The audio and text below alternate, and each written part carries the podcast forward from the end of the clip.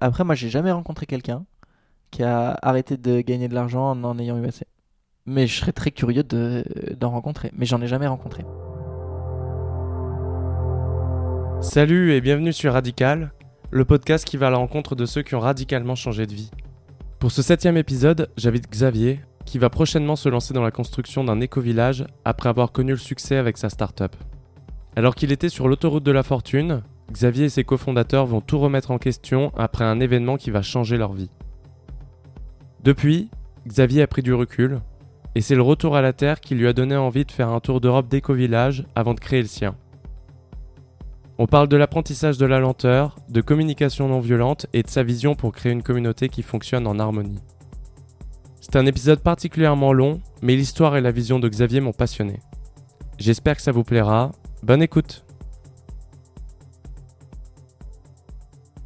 Bon bah du coup on va, on va commencer. Du coup j'ai- je vais t'introduire, tu t'appelles euh, Xavier. Euh, T'as quel âge? 28 ans? Non, j'ai 25 ans. 25 Mm.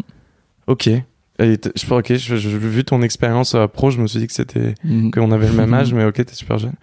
Euh, donc, euh, pour faire un petit peu ta, ta bio, euh, bah, qui commence plutôt avec les études parce que on se connaît pas à la Mhm. base, donc euh, je connais pas forcément ton ton enfance. Peut-être que s'il y a des éléments qui sont importants pour la suite, euh, tu pourras tu pourras le mentionner. Mais globalement, euh, t'as fait des études euh, de commerce.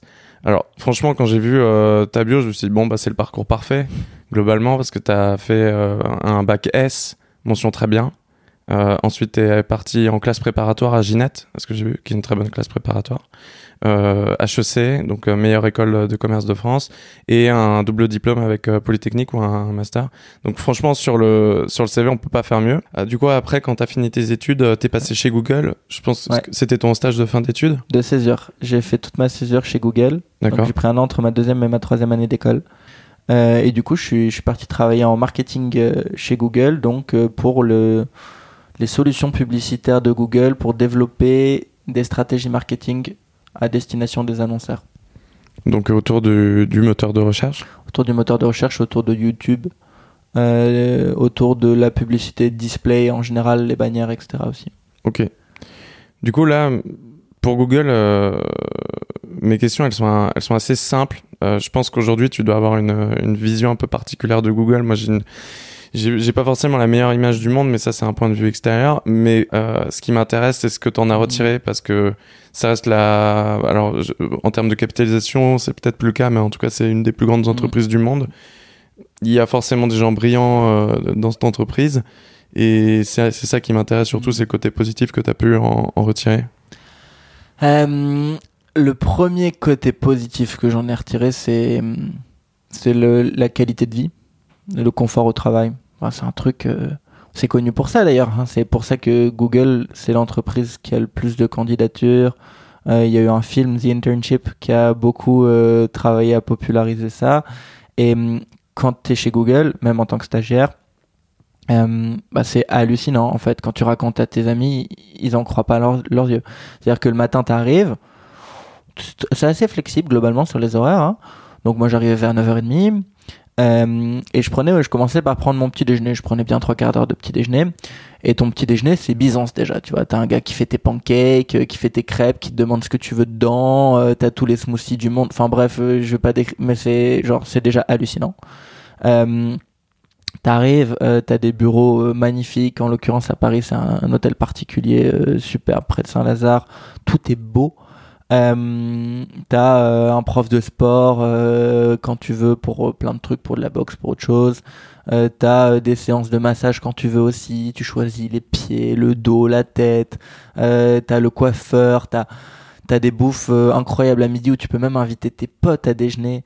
Enfin, ça va super loin, franchement, euh, ça va vraiment super loin. Et et t'es là, tu te, tu te penses, quoi. Tu te dis, c'est c'est quoi ce délire Euh, Moi, je suis, je suis là à vivre. euh, j'ai quoi, 22 ans, 21, 22 ans. ouais, je suis là à vivre dans le luxe le plus total. Tes potes sont émerveillés. Et c'est ça, en fait, le, le truc très fort. C'est que finalement, t'es très fier. T'es très fier de travailler là-bas. Euh, t'es. Ouais, t'arrives et tu, tu te sens redevable aussi, tu vois. Je veux dire, euh, en fait, la boîte te donne tellement que toi aussi, t'as envie de, de, de donner ton, enfin de donner l'échange. Et aussi, euh, finalement, t'es concentré entièrement euh, sur ton boulot parce que tout le reste, tous tes besoins sont nourris presque. Et à tel point que voilà, t'as envie de voir un pote à déjeuner. Euh, et ben au lieu d'aller perdre deux heures à aller à l'extérieur, se retrouver au métro, manger le temps que la bouffe arrive, etc. Peut-être tu peux perdre deux heures. Et ben en fait, tu l'invites à manger chez Google, c'est gratos, de toute façon tu payes rien. Et ton et l'autre non plus, enfin ton pote lui il est super plus. content. Lui, il est trop saucé parce que genre, enfin, il se fait en plus de se faire un gueuleton euh, de dingue, il est dans des bureaux euh, incroyables, etc. Et toi, euh, t'as as mangé en quoi? Une demi-heure, trois quarts d'heure? Euh, Et en plus de ça, bah, ton pote, il rêve d'aller chez Google maintenant, et donc il va sûrement postuler. Et, et en fait, c'est c'est hyper fort, c'est hyper fort. Voilà. Après, ce confort-là. euh, moi je voulais pas trop m'habituer enfin en fait il m'a aussi fait me dire au bout d'un moment euh, enfin je voyais bien que hum, quand tu es habitué à ce confort c'est hyper dur de- d'en sortir Euh, parce que tu as l'impression au bout d'un moment que tout est dû d'ailleurs tu, tu le remarques même plus tant que ça ce confort en fait au bout de six mois ça devient habituel quoi c'est normal euh, qu'il y a un mec euh, qui te demande ce que tu veux dans ton pancake le matin et qui te le c'est tu remarques plus euh, à part quand t'as des potes qui viennent, et ça, voilà, ça, encore une fois, c'est c'est très malin pour, ce- pour cette raison aussi. Mais euh, du coup, ça fait que c'est très difficile de partir travailler dans d'autres boîtes. Alors, de plus en plus, les autres boîtes de la tech font pareil. Hein. Mais sinon, je voyais des gens qui sont un peu retenus par ça. Mais euh, concrètement, ce que tu faisais chez Google, ça te plaisait? Ouais, carrément. Moi, j'ai, en fait, j'ai eu vachement de chance. Le scope de départ de mon, de mon poste n'est pas très intéressant. Euh, mais j'ai, on m'a laissé énormément de marge de manœuvre. J'ai, je me suis, voilà, j'ai lancé un projet en France qui a super bien marché. Et j'étais, euh, genre, le responsable de ce truc. On m'a laissé énormément de responsabilités en tant que stagiaire. Ça a super bien marché. Du coup, euh, à Londres, la, la boss de Europe, Moyen-Orient et Afrique euh, de mon département m'a, m'a dit, bah, j'aimerais que ce projet-là, tu viennes à Londres et que tu le développes euh, sur toute l'Europe, euh, Moyen-Orient et Afrique. Du coup, je me suis dit, bah, franchement, c'est une super belle opportunité là-dedans. Alors là, j'avais carrément monté de beaucoup de, de beaucoup d'échelons, euh, et, et c'était super valorisant pour moi de me retrouver euh, dans ces- cette position-là, euh, en fait, euh, vraiment à, à gérer un projet tout seul, à prendre beaucoup de décisions, à le développer, en même temps à être entouré. Ils sont très bons dans la gestion des, des humains, en fait. Ils, te valorisent, ils te donnent le sentiment d'être important, et en plus, ils- en termes de gestion de carrière, ils peuvent te faire sauter des échelons comme ça, c'est plutôt malin, quoi. Je sais pas si c'est l'entreprise en elle-même qui est comme ça. Je pense que c'est plus une question de personne. Euh, c'est toujours à quel point est-ce que tu as des managers qui te font confiance, à quel point est-ce que tu as des managers qui ont peur que tu euh, brilles trop et que tu, euh, tu vois, genre que tu leur fasses de l'ombre, ou à- quel point aussi le manager il se dit, ben en fait, euh, c'est aussi mon intérêt de, de te faire grandir. Ça dépend vraiment des gens. J'ai vu beaucoup de, de gens aussi, tu vois, qui, qui voulaient euh, prendre toute la gloire pour eux. Et en fait, surtout sur la deuxième partie de mon stage, et ça, c'est ça qui m'a poussé à partir et à pas accepter le- le- l'offre derrière qui me faisait, c'est c'est me dire qu'en fait, c'était énormément de politique. Alors, moi, à l'échelle française, genre à l'échelle du, du pays, c'est assez opérationnel, mais plus tu montes euh, dans des échelles régionales ou globales, et plus c'est de la politique, plus c'est euh, je veux pousser mes projets. D'ailleurs, j'en ai fait beaucoup. Hein, le- pour pousser mon projet, je faisais que beaucoup de politique et beaucoup moins d'opérationnel. Et en fait, c'est Ça veut dire quoi faire de la politique concrètement faire dans de la genre politique pour moi, c'est euh, dire que tu fais. Euh, c'est communiquer sur ton projet.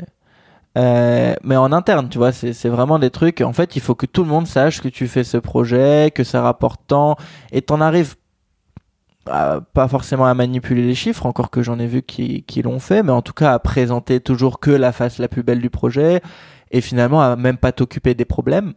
Euh, Donc être vraiment dans l'image que tu renvoies et que ton projet euh, véhicule. 100%. Il vaut mieux dire que tu fais plutôt que faire en fait. Parce que communiquer sur ton projet, ça prend énormément de temps et t'as pas le temps de faire et de passer ton temps à dire que tu fais. C'est l'un ou l'autre. Et en fait, les gens qui progressaient le plus vite, c'est les gens qui disaient qu'ils faisaient.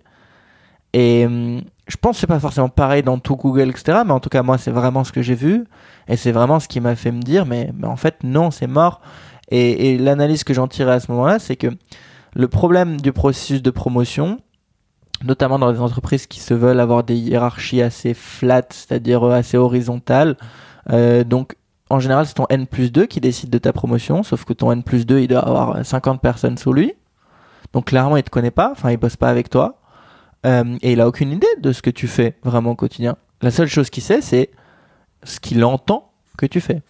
Ce que tu communiques sur ton projet et ce que les autres en disent. Et, en fait, je me suis dit, mais ça, je trouve ça pervers. Ça, pour moi, c'est injuste. Il y a vraiment des gens qui, qui, qui sont plus méritants que d'autres et qui sont pas du tout récompensés par ce système. Euh, et, euh, et, moi, je veux pas travailler là-dedans. En fait, je veux travailler dans une entreprise à taille humaine où je connais tout le monde, où on n'est pas là dans l'apparence et on peut être nous-mêmes. Euh, et on peut ne pas avoir deux casquettes, un peu genre euh, moi à l'extérieur de la boîte et moi dans la boîte. Okay. Mais finalement, c'était pas suffisant. Tu disais que tu voulais quelque chose de à plus petite échelle. Euh, quelle était la prochaine, l'étape d'après Du coup, tu as tout de suite créé ton projet de, Ouais. de bot. Alors c'est là vraiment j'ai posé un premier choix, donc j'ai dit non, je retournerai pas chez Google, je continuerai pas à bosser là-bas. C'était la fin de ma césure, donc dans tous les cas je devais je devais finir les études. Et j'ai terminé mon stage le 30 juin, le 2 juillet officiellement on avait lancé la boîte. Euh, donc j'ai fait ça avec Sevac et euh, deux autres de, de mes meilleurs amis. Euh, et l'idée, euh, c'était surtout que moi j'avais vraiment vu un potentiel commercial très grand parce que je connaissais bien la boîte de l'intérieur et j'avais vu que dans le domaine où je travaillais en fait, euh, ben, les commerciaux qui étaient chargés de recruter de nouveaux annonceurs, et ils avaient beaucoup de problèmes à identifier euh, qui étaient susceptibles de lancer une nouvelle grosse campagne de publicité. En gros, c'était ça. Euh, Donc, euh, aller contacter des petits ou plus grands commerçants et leur dire voilà les outils publicitaires qu'on a à votre disposition. Pouvez ramener beaucoup plus de clients dans votre commerce ou peu importe via les outils Google et c'est comme ça que tu les contactes. euh. Voilà, c'est pas forcément des commerçants, ça peut être euh, juste des marques, etc. Mais euh, mais c'est c'est ça, c'est qu'il y avait cette idée que eux, ils passaient, on avait mesuré, mais ils passaient genre 40% ou 50% de leur temps à chercher un petit peu qui pouvait être intéressant, à faire de la veille, etc.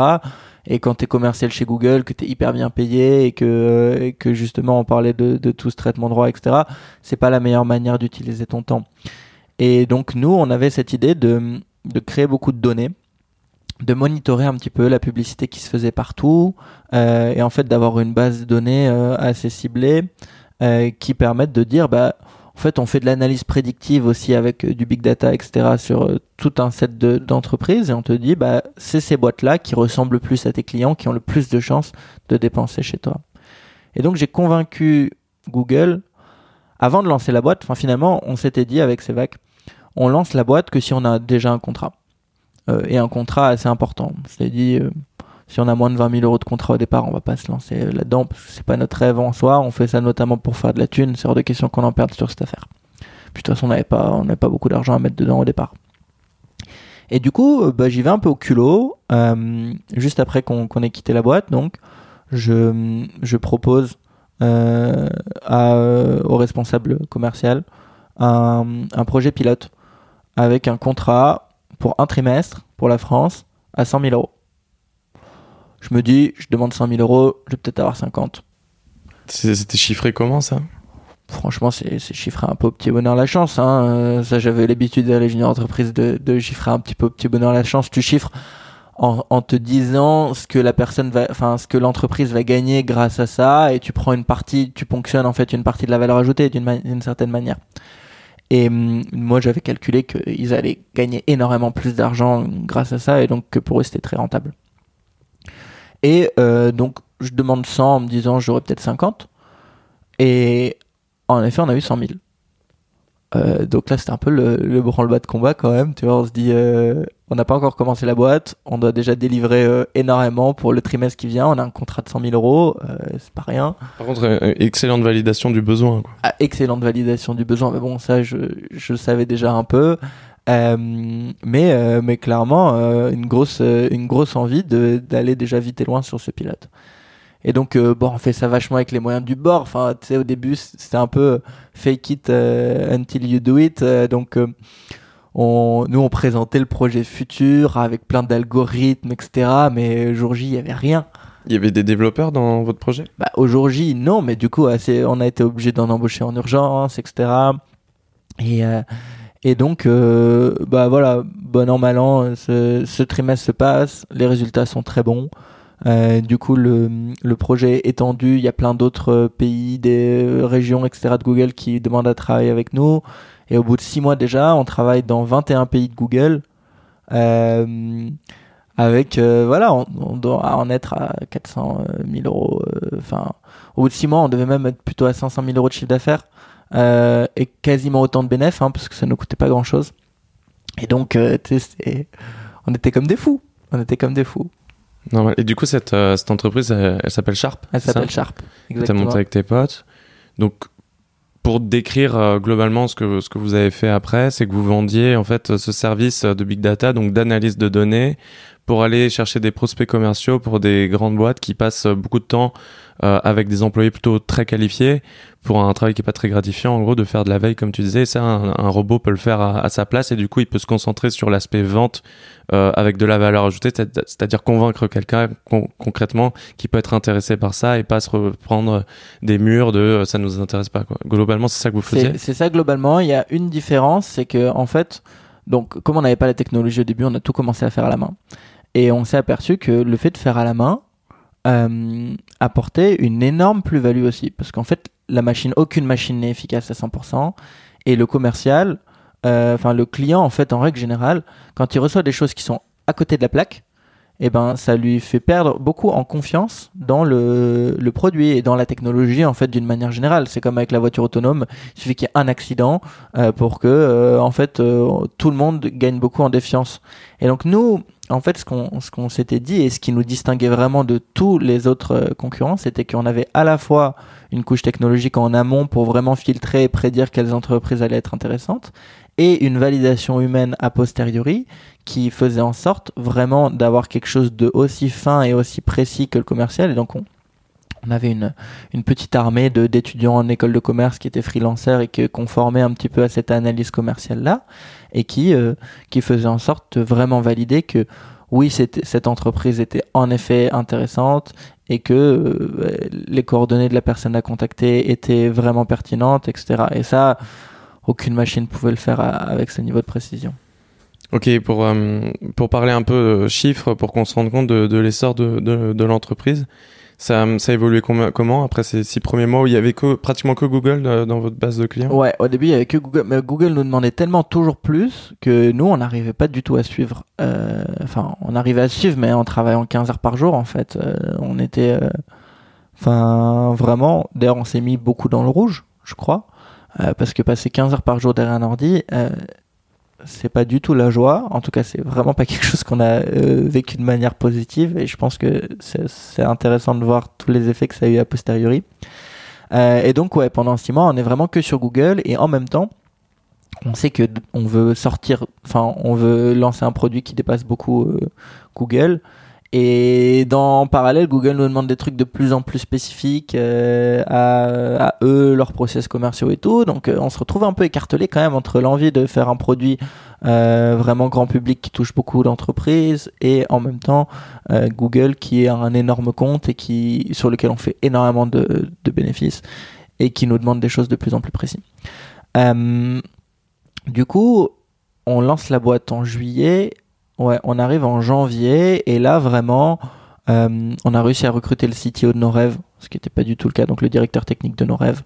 Euh, vraiment euh, très très fort et avec qui humainement on a on a un fit assez incroyable. On a un de nos associés dont on se sépare avec qui ça se passait pas bien. Et, et là vraiment, on sent qu'on est prêt à accélérer sur le développement commercial et sur le développement technique surtout aussi d'un produit grand public.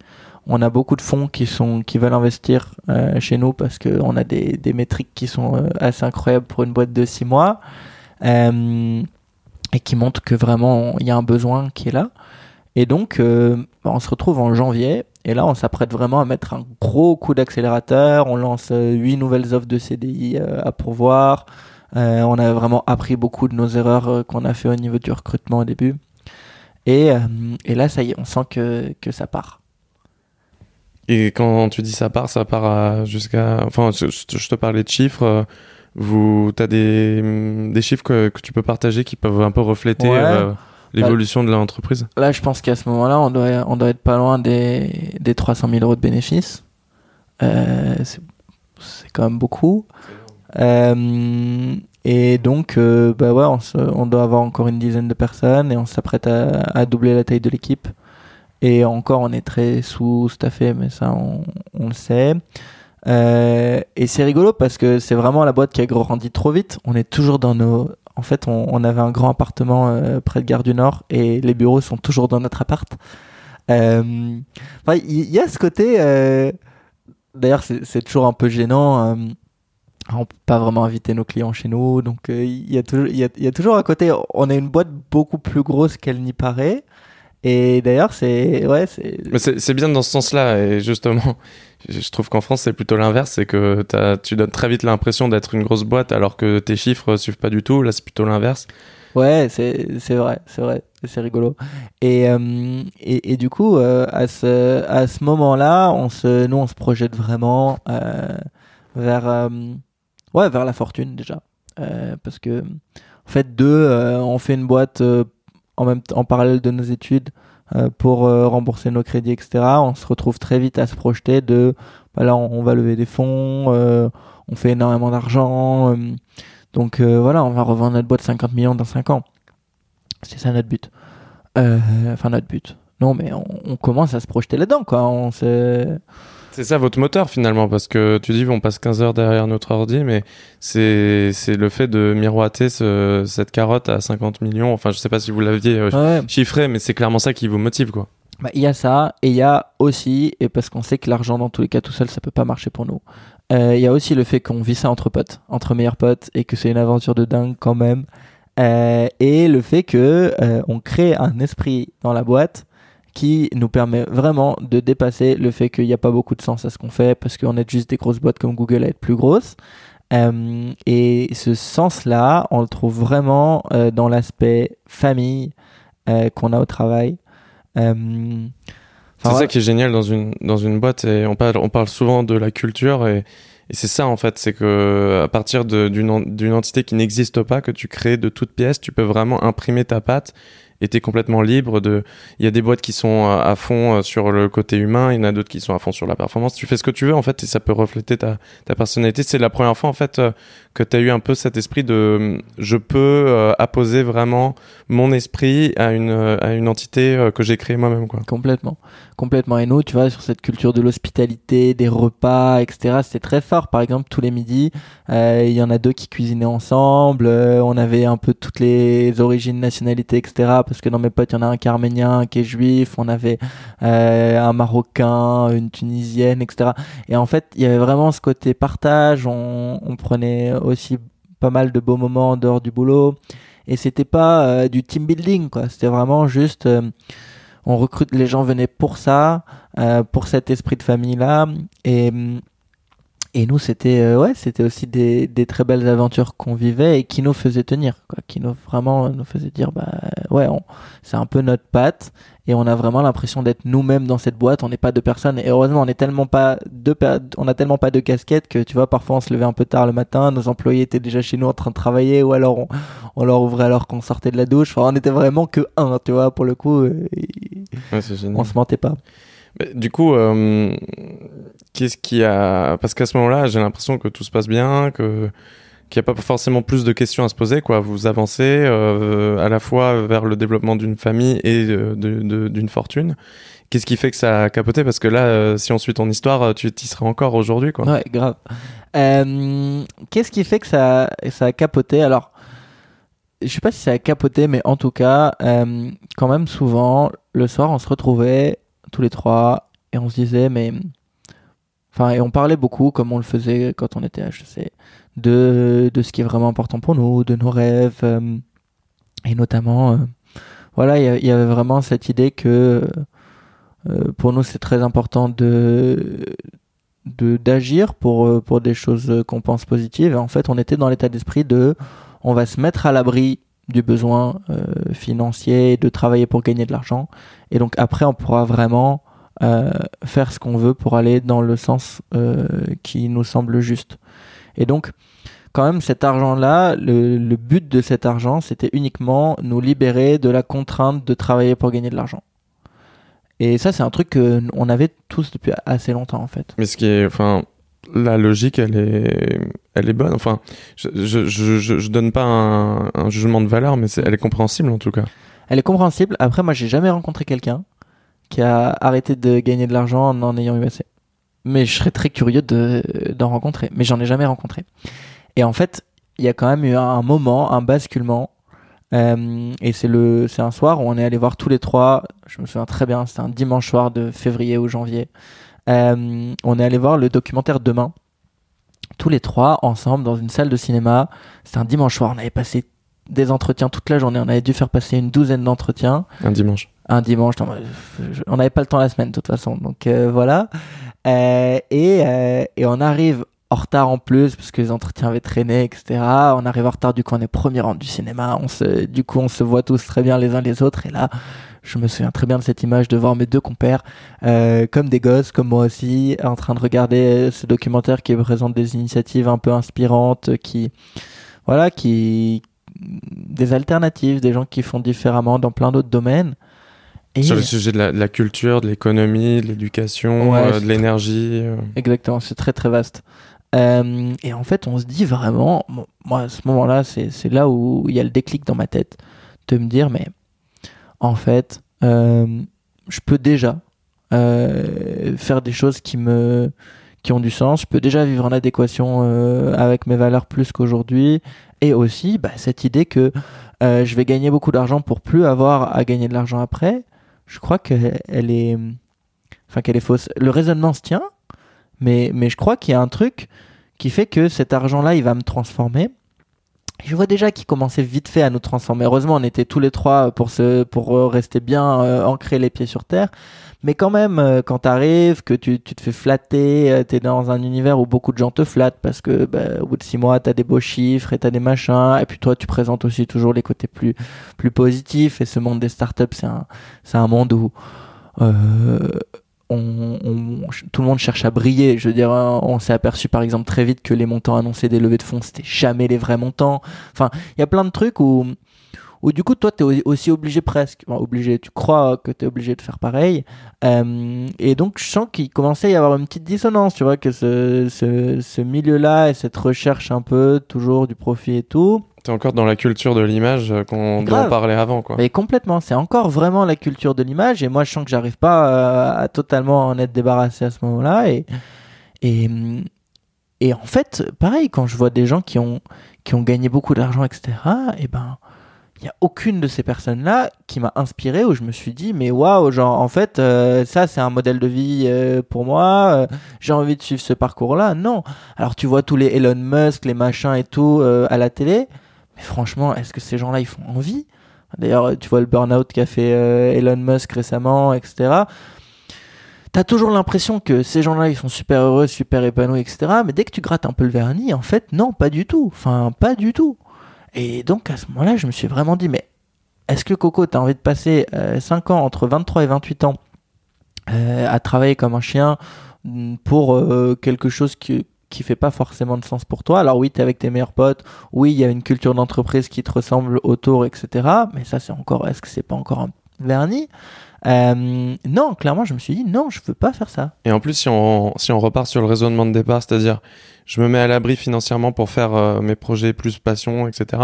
Dans le documentaire demain, il y a aucun moment où ils disent, euh, vous avez besoin d'argent pour, euh, pour vous mettre à l'action. Non, t'as raison, t'as raison. Il y, a- il y a aussi ce côté que tu vois des gens qui ont l'air assez détachés de ça. Euh, et, euh, et clairement, euh, c'est vrai que c'est vrai que ça m'a inspiré. Et puis il y a un autre truc que je me disais à ce moment-là, c'est en fait, je vois que le fait de ga- en fait c'est bête, enfin c'est bête, c'est pas rationnel et, et c'est même pas correct d'un point de vue intellectuel de projeter sur un toi futur des désirs que tu as maintenant. En fait, tu dis, au fond, aujourd'hui, là, dans l'état actuel, moi, tel que je suis, j'ai envie, j'ai tel rêve, euh, j'ai envie de faire ça, et je me dis que je vais gagner beaucoup d'argent pour plus avoir besoin, et pour, dans le futur, une fois que j'aurai plus d'argent, réaliser ces rêves. Ouais, mais t'auras changé entre-temps. Et d'ailleurs, le fait de gagner beaucoup d'argent, va sûrement te changer juste ce fait-là, hein, parce que ça veut dire que tu as des habitudes de train de vie différentes, que tes amis, euh, ils ont aussi des trains de vie différents. Ce que j'allais dire, c'est complètement subjectif parce que avoir de l'argent, qu'est-ce que ça veut dire À quel moment tu te dis c'est bon, j'ai de l'argent?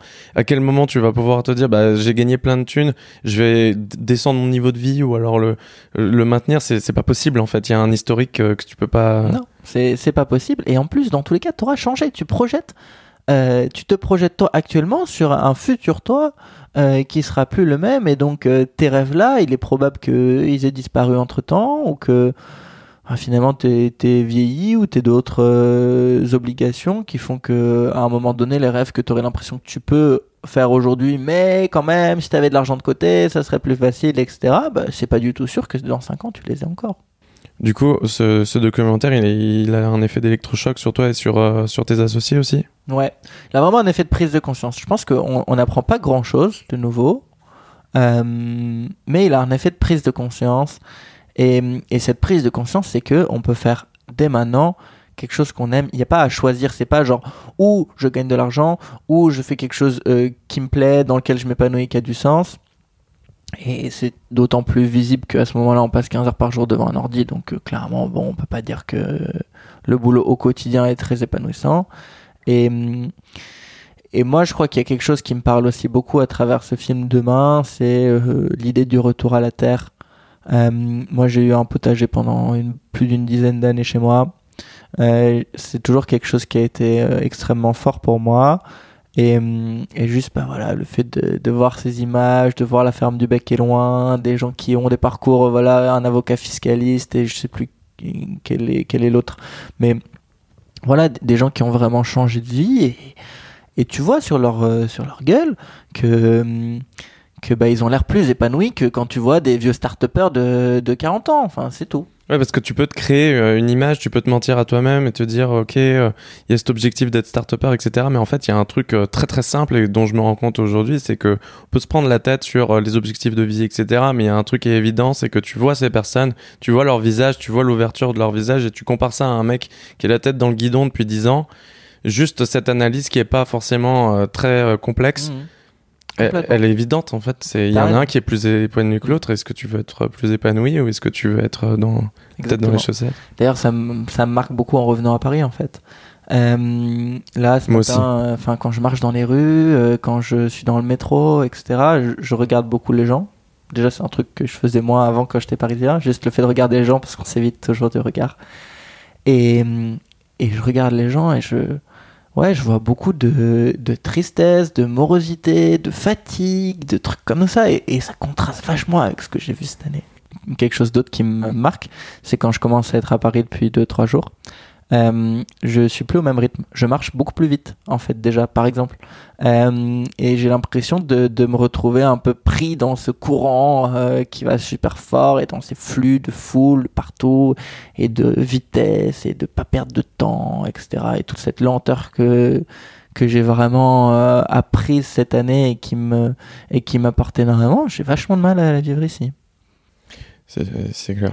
Euh, du coup, là, on est parti en digression, mais euh, sur ce côté euh, prise de conscience de, on peut le faire tout de suite. En fait, déjà, est-ce que vous êtes sur la même longueur d'onde avec tes associés? Parce que c'est pas trois potes dans un canapé qui sont en train de décider de leur avenir, c'est trois chefs d'entreprise avec des gros enjeux, des employés, des investisseurs peut-être déjà, et et cette possibilité en fait de devenir riche tout simplement. Est-ce que vous êtes sur la même longueur d'onde?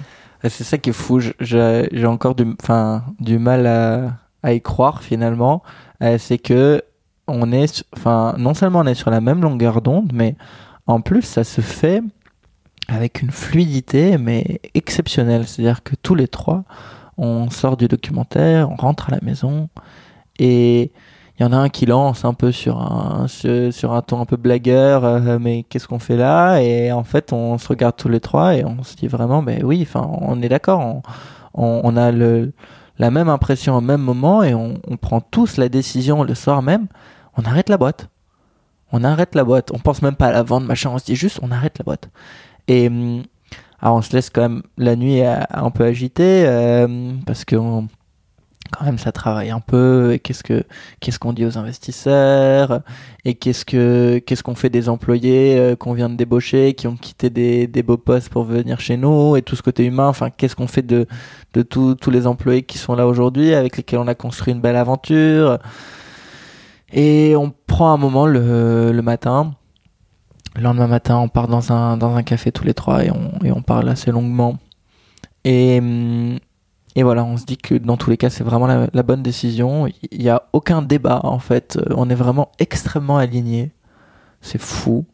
Et, voilà, on pense pas à l'argent, on pense pas à tout ça. Euh, vraiment, voilà, on, se dit c'est important d'être réglo avec nos employés. Donc on commence à discuter. Enfin, on, on se met d'accord sur euh, le fait qu'on veut vraiment investir beaucoup d'énergie pour qu'ils trouvent tous un super taf après dans une entreprise qui a des valeurs proches de la nôtre, etc., et qui soit épanouie. C'est ce qui vous préoccupait le plus, euh, Ouais. le sort des employés? Carrément. Carrément. euh, moi, je me sentais super mal, notamment par rapport à des gens qui venaient de quitter euh, des, des beaux postes et tout. Et, et voilà, enfin, on leur a ven- vendu, enfin, vendu, non, on essayait vraiment pas de leur vendre, mais en tout cas, ils ont rejoint un rêve. Euh, et ce rêve-là, il s'écroule tout de suite. Et quand on arrive le matin et qu'on leur dit, euh, bon, les mecs, on a un truc à vous annoncer, euh, on arrête. Le lendemain matin de, Ouais, du visionnage du documentaire. Exactement, ouais. Ah Tout de suite, nous, on, a l'impression que c'est pas possible de garder ça pour nous. On se demande aussi est-ce qu'on va attendre, etc., pour le dire, et on a l'impression que c'est pas possible. Que vraiment, on peut pas faire semblant. On peut pas faire semblant d'aller au boulot, machin, alors que en fait, on n'a plus du tout l'envie. Et, euh, et donc, on leur dit euh, tout de suite. On leur dit bon, les gars, euh, nous, on va arrêter la boîte. Et ils y croient, enfin, ils y croient pas trop.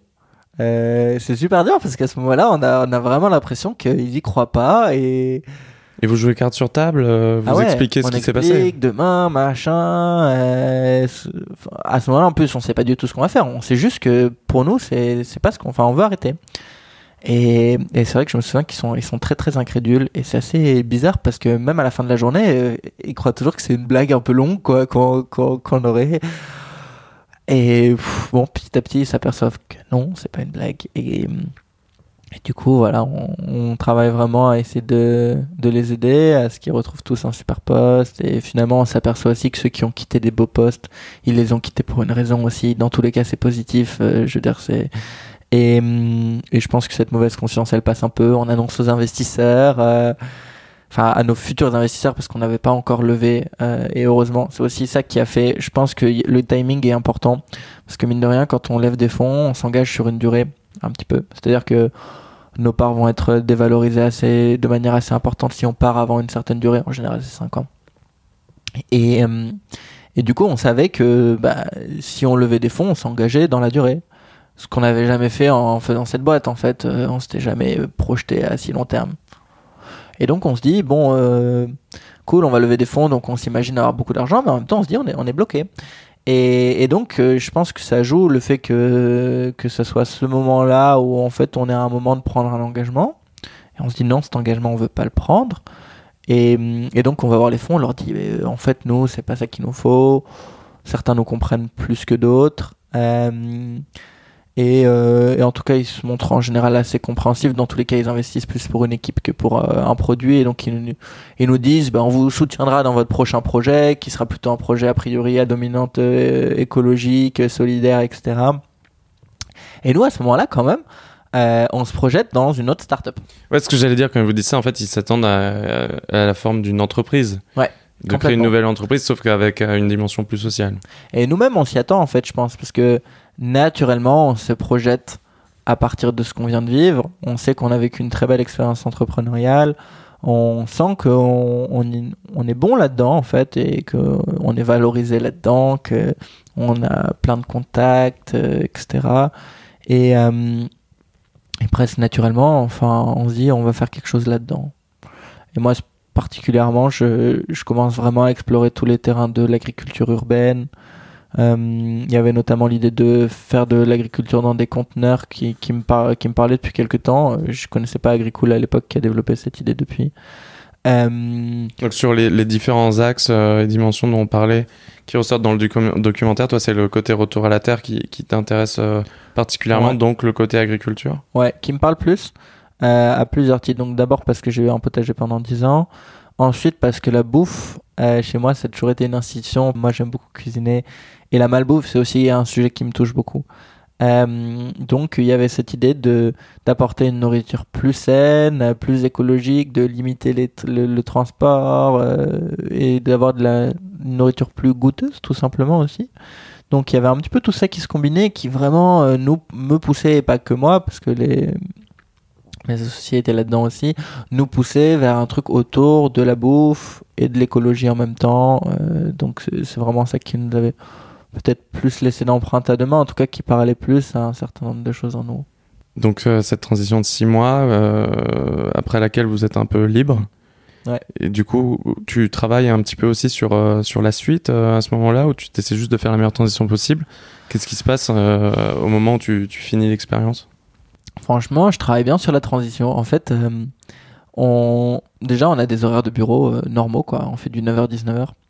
Et mine de rien, euh, on en arrive assez vite. À un moment, on se rend compte qu'on se remotive vachement pour la boîte. Bon, on avait des, en fait, on avait négocié un petit montant là que, que je donnais avant, mais surtout, on avait un gros intéressement au futur chiffre d'affaires, etc. Euh, pendant quasiment deux ans. Euh, et du coup, en fait, dans ce cadre-là, et puis juste dans le cadre du, de du fait qu'il y a une bonne ambiance dans les employés, que nous on est beaucoup plus tranquille, qu'on est plus serein, qu'on travaille moins. Euh, on se motive vachement. On tu te reprends en jeu en fait. Ouais, mais on se reprend carrément en jeu. On, on développe plein de nouveaux projets, on recrute des nouvelles personnes super, euh, on se prend en jeu et puis on, à un moment on se dit quand même mais qu'est-ce qu'on fait Enfin là on est en train de plus la, de pas, la, enfin finalement de, de se reprendre au jeu, de pas vraiment aller lâcher la boîte et de pas non plus rendre autonome euh, tous les, les collaborateurs qui vont rester. Ouais, mais c'est comme ce qu'on disait tout à l'heure par rapport à Paris où tu te mets au diapason, là tu te remets dans une ambiance d'entreprise, euh, le jeu il est sympa finalement. Mmh, complètement. Le jeu est très sympa et, euh, et heureusement qu'on est trois à ce moment-là. Franchement, heureusement qu'on est trois pour qu'il y en ait toujours un qui soit là à dire bon les gars, euh, genre euh, au fond, je sens qu'on qu dérive, qu'on n'est pas vraiment fidèle à nous-mêmes, que euh, enfin voilà, qu'on n'est pas au clair aussi tout simplement. Et ça, d'une manière générale, euh, heureusement que j'ai pas été tout seul là-dedans. Je pense qu'il y a beaucoup de choix que j'aurais pas osé poser euh, aussi vite en tout cas. Et du coup, euh, bon, arrive la fin de la transition. Heureusement, ça y est, on se dit vraiment, on va prendre des distances, on va autonomiser les gens on, on, va partir en fait tout simplement. On va plus être présent au boulot. On va être là pour répondre aux questions pour aider machin mais on n'est plus présent au boulot. C'est va qui part faire Saint-Jacques de Compostelle. Moi je je descends je fais des expériences de permaculture euh, chez mes parents euh, dans le sud. Euh, je m'y mets vraiment à fond. Je fais tous mes semis. Je voilà je je me lance dans un gros gros potager. Et, et on fait autre chose. Et là vraiment c'est c'est une transformation radicale. Et là on sent qu'il n'y a plus de retour en arrière c'est dans le dans la prise de plaisir en fait euh, que qui a, un gros choc euh, dans, dans ton projet de permaculture. Euh, comment tu comment tu réalises en fait que qu'il y a plus de questions à se poser, que c'est évident que c'est la voie à suivre? Mmh, bah en fait déjà je fais l'apprentissage de la enfin le réapprentissage de la lenteur. Euh, et je suis dans un environnement voilà qui qui est pas Paris, qui est le sud de la France. Euh, je suis dehors, je suis, au, je vis un peu plus au rythme de la nature. Et de toute façon, la nature, tu peux pas aller plus vite qu'elle. Enfin, je veux dire, tu euh, le fait d'être euh, à ce point en contact de la nature, de voir grandir les plantes, etc. Ça me met dans un rythme très long.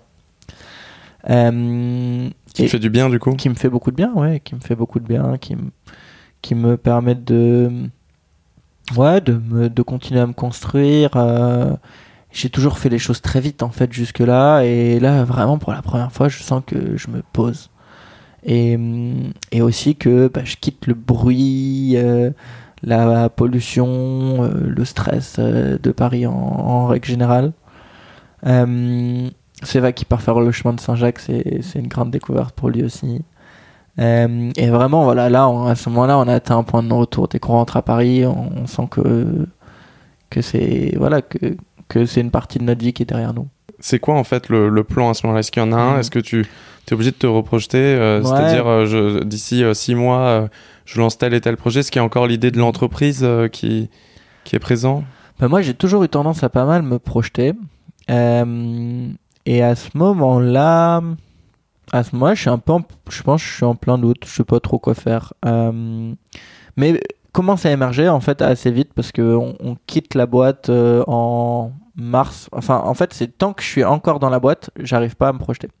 Je sais pas trop, euh, j'ai l'idée de l'entreprise, euh, j'ai des propositions pour rejoindre d'autres boîtes assez intéressantes et en même temps, bref, je, je suis dans le flou. Et une fois que je pars, je me rends compte, j'ai du temps, c'est plus lent et j'ai du temps pour faire un petit bilan et je me rends compte que ce qui est très important pour moi et ce qui m'a pro, enfin ce qui a vraiment provoqué énormément de plaisir chez moi, c'est c'est ce côté humain, c'est ce côté famille, c'est ce côté aventure humaine, c'est ce côté communauté en fait aussi euh, et euh, et, euh, et le, le fait d'avoir un mode de vie beaucoup plus sain, beaucoup plus proche de la nature comme j'étais en train de l'avoir à ce moment-là dans le sud, euh, me fait me dire, euh, voilà, je, je commence à sentir que j'ai vraiment envie euh, d'un mode de vie collectif, entouré de mes amis un peu comme au campus, vraiment une dimension d'hospitalité, de partager, de partager des super moments.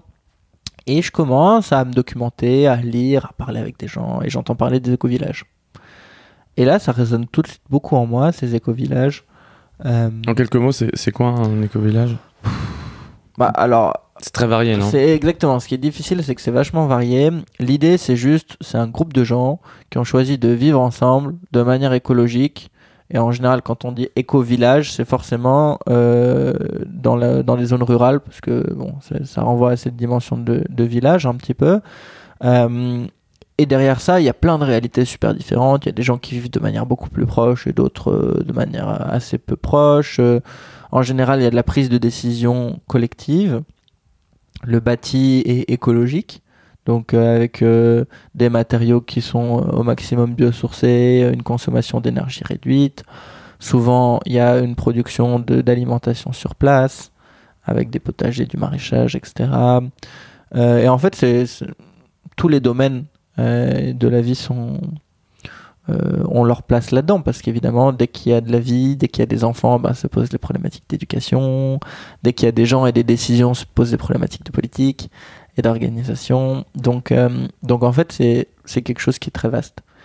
Et là on se dit euh, avec Sévac mon, mon deuxième associé on on sent que ça nous parle vraiment beaucoup ça et alors, euh, moi encore, j'ai eu pas mal l'habitude de la vie euh, à la campagne, ou en tout cas euh, pas dans les grandes villes, dans le bitume. Lui, il vient d'une cité, euh, d'un quartier vraiment populaire euh, près de Lyon. Lui, il a connu que le bitume, etc. Donc pour lui, c'est encore plus difficile de se projeter. Et on se dit, mais on va pas se lancer tête baissée comme on aurait fait avant euh, avec Sharp, etc.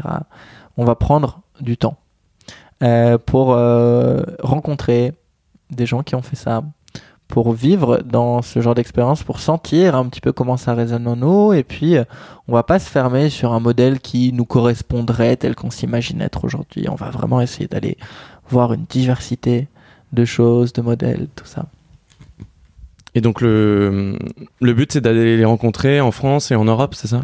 Ouais, donc à ce moment-là, en fait, le, le but, c'est surtout de faire un voyage intérieur pour en apprendre plus sur nous, ce qu'on veut vraiment en tant que mode de vie. Ouais, parce qu'il y a, y a vraiment cette dimension de prendre le temps Mm. qui est hyper importante. Et je m'en rends compte, en fait, euh, à titre personnel maintenant, à quel point c'est important, en fait, euh, de se laisser le temps, de se découvrir, de savoir ce qu'on veut vraiment au fond de nous, et, et pas de sauter sur la prochaine expérience comme on a toujours été habitué à le faire, et surtout de, de définir très rapidement ce que tu vas faire pour répondre à, à ta famille et à tes amis, te définir même en tant que personne.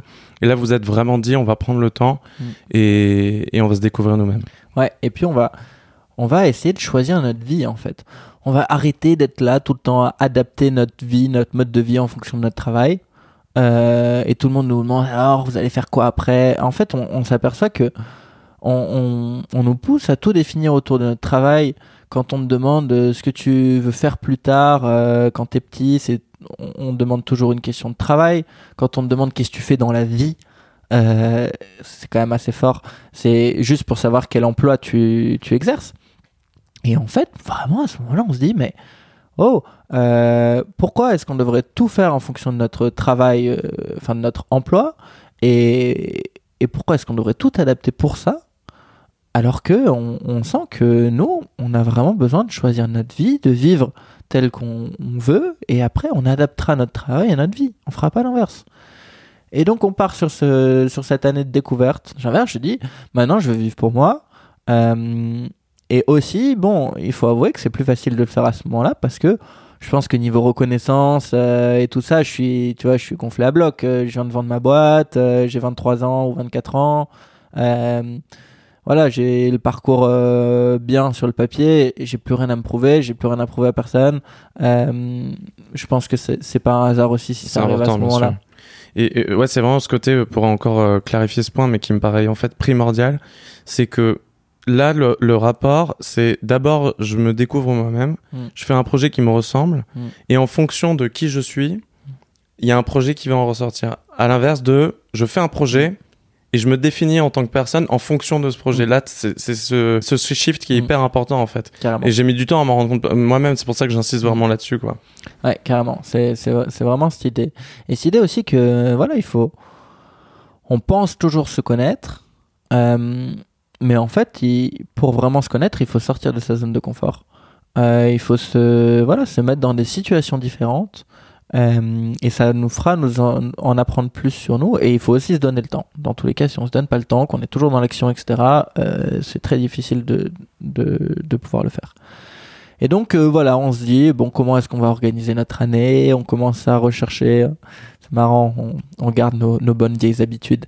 Euh, c'est-à-dire qu'on commence à faire une énorme base de données de 200 ou, 300 lieux en Europe qui, qui, qui correspondent vite fait à ces critères-là d'éco-village.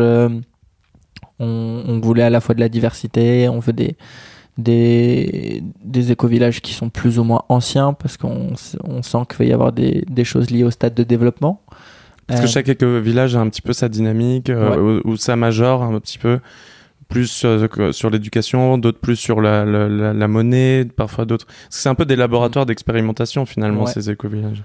Ouais, en fait, c'est surtout ce qu'on savait pas à ce moment-là. Nous, à ce moment-là, on voit les informations qui, qui sont disponibles, notamment sur Internet, ce qu'on en lit dans, des, dans certains livres, etc.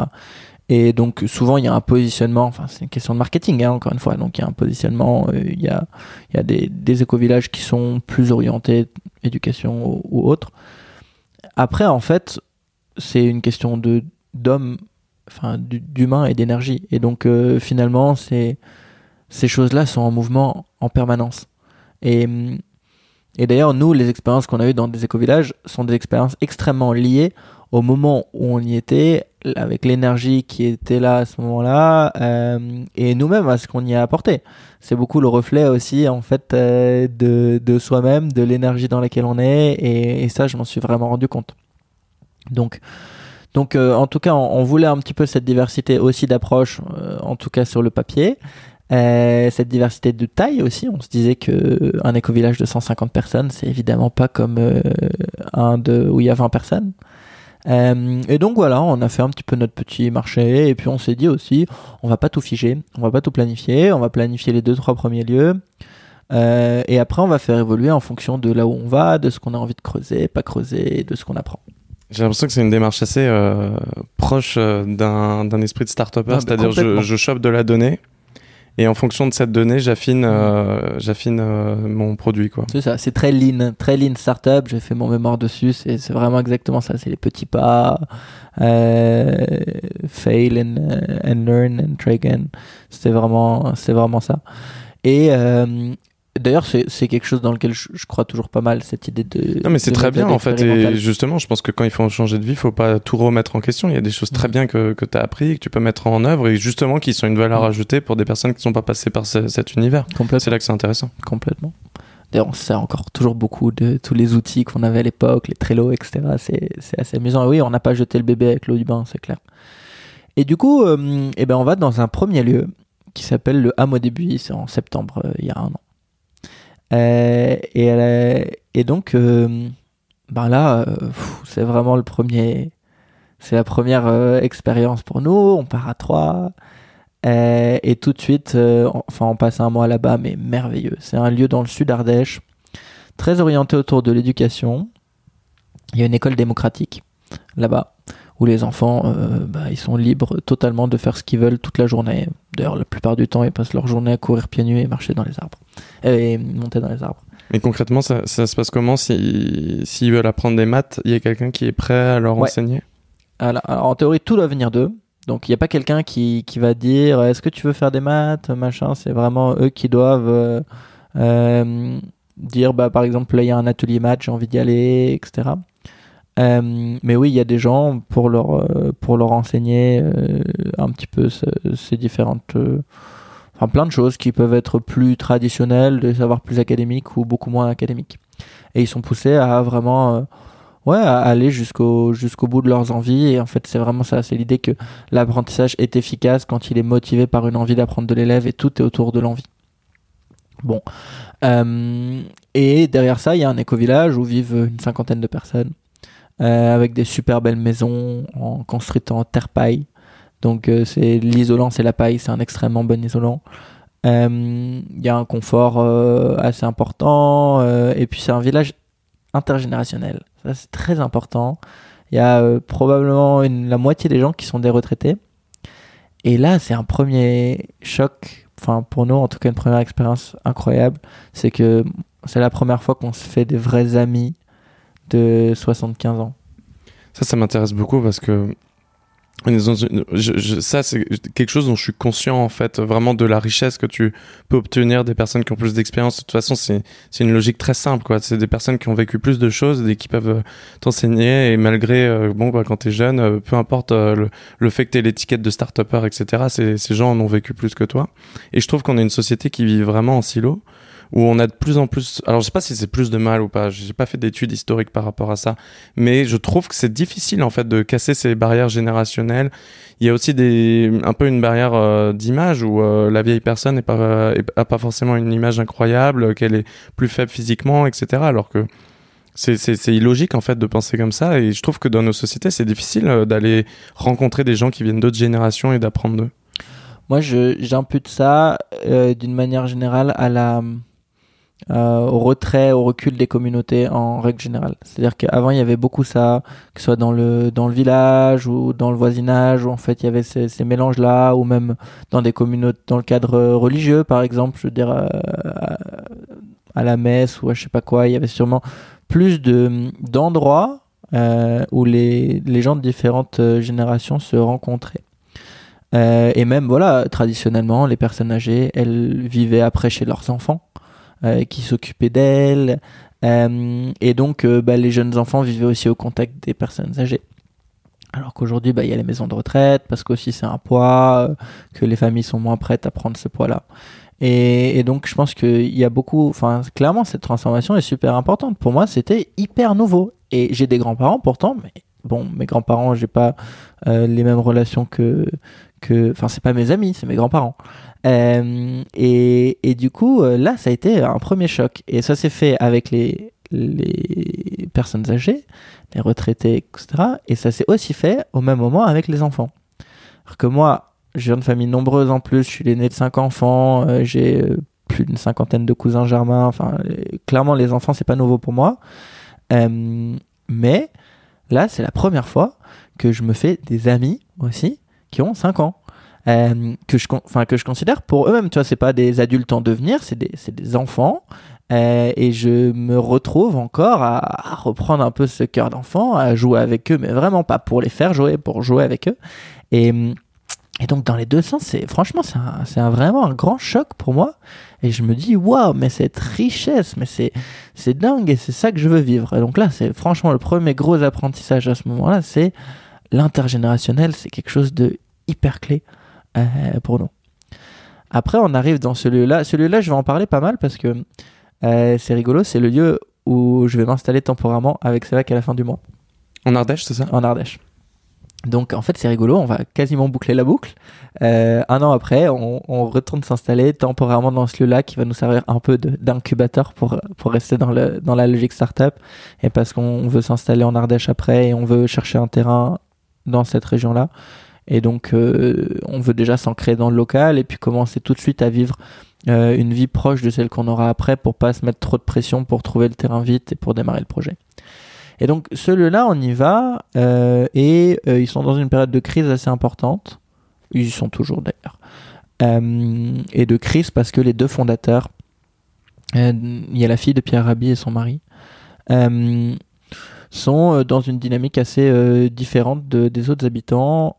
Ils ont été à l'initiative du projet et à l'initiative du projet, c'est l'école. En fait, initialement, ce projet-là, euh, l'habitat est là pour financer l'école et l'idée, c'est d'avoir euh, un peu une sorte de maison de retraite avec une école où la maison de- les retraités payent un peu plus pour financer l'école démocratique parce que c'est du, du privé hors contrat, donc évidemment c'est très cher. Et pour que ça reste accessible au plus grand nombre, il faut trouver des financements euh, stables. Et donc l'idée c'était vraiment à la fois d'avoir ce côté intergénérationnel et en même temps ce financement réciproque. Euh, sauf qu'ils n'ont pas pu faire une maison de retraite et donc ils, ils se sont plutôt orientés vers une résidence pour seniors. Ils ont fait un énorme chantier participatif qui a duré des années et qui a fait intervenir euh, des centaines, peut-être même des milliers de bénévoles de toute la France, avec un état d'esprit apparemment assez incroyable. Ils ont vécu des choses très fortes. Et il y a beaucoup de jeunes qui sont arrivés. Et une partie de ces jeunes-là ont voulu rester. Et donc le projet s'est transformé petit à petit en un lieu de vie, en un éco-village en fait. Et ça, les fondateurs, c'était pas forcément leur idée au départ. Eux-mêmes, ils vivent pas vraiment dans l'éco-village, ils vivent dans de yurts euh, à l'écart. Et, hum, et c'est c'est assez, ça a été assez difficile en fait de conjuguer ces deux visions qui sont assez différentes. Euh, et, euh, et voilà, une partie des, des habitants ont vraiment l'intention de, de reprendre leur indépendance, leur autonomie par rapport à l'école et par rapport aux, deux fondateurs. Et donc ça, ça posait pas mal de soucis. Et dès le début aussi, hein, donc un- vraiment un apprentissage qu'on a fait, c'est que le rôle de fondateur d'un éco-village, déjà c'est un rôle et que c'est pas une place. C'est un rôle, c'est temporaire en fait. C'est un, un habit qu'on prend comme un rôle au théâtre. Et c'est pas parce qu'à un moment donné on a pris le rôle de fondateur, qu'on a initié un projet, etc., qu'on doit garder une casquette ainsi tout le temps. Et le problème, c'est que très souvent les fondateurs ont envie, et c'est totalement naturel, mais de, de conserver le, le leadership sur la vision, que, que, voilà, c'est que le projet suive la vision qu'ils ont au départ. Alors même qu'il y a plein de gens qui l'ont rejoint euh, en cours, et du coup, ça souvent c'est très difficile pour ceux qui sont arrivés plus tard. C'est ce que j'allais dire. Ce qui, ce qui est vraiment intéressant, et à mon avis, euh, c'est comme ça que ça devrait se faire. C'est que le, projet, en fait, il va là où il va et ça se fait naturellement. Et justement, c'est quand ça se fait naturellement, à mon avis, que c'est particulièrement adapté aux gens qui le développent. Et, le rôle du, fondateur, finalement, c'est de donner euh, cet élan, ce souffle de, départ. Et ensuite, ça devient ce que ça devient. Et tu, tu suis un petit peu euh, le projet en fonction de ça. Et ça, ils n'ont pas réussi à l'accepter. Ils ont essayé de garder le, le contrôle, en fait, euh, là-dessus? Ouais, je... après c'est des jugements et c'est des des points de vue, mais c'est vrai que j'ai l'impression que pour eux c'est très difficile parce que aussi, bah voilà, l'é- l'école c'est leur vie et pour eux c'est très important de faire en sorte que l'école vraiment reste pérenne et et que c'est difficile de conjuguer un peu ces deux projets là. Et qu'aussi bon, c'est un peu un cas particulier parce que c'est des fondateurs qui sont à moitié en dehors de du projet vu qu'ils habitent pas dans une des maisons sur place, etc.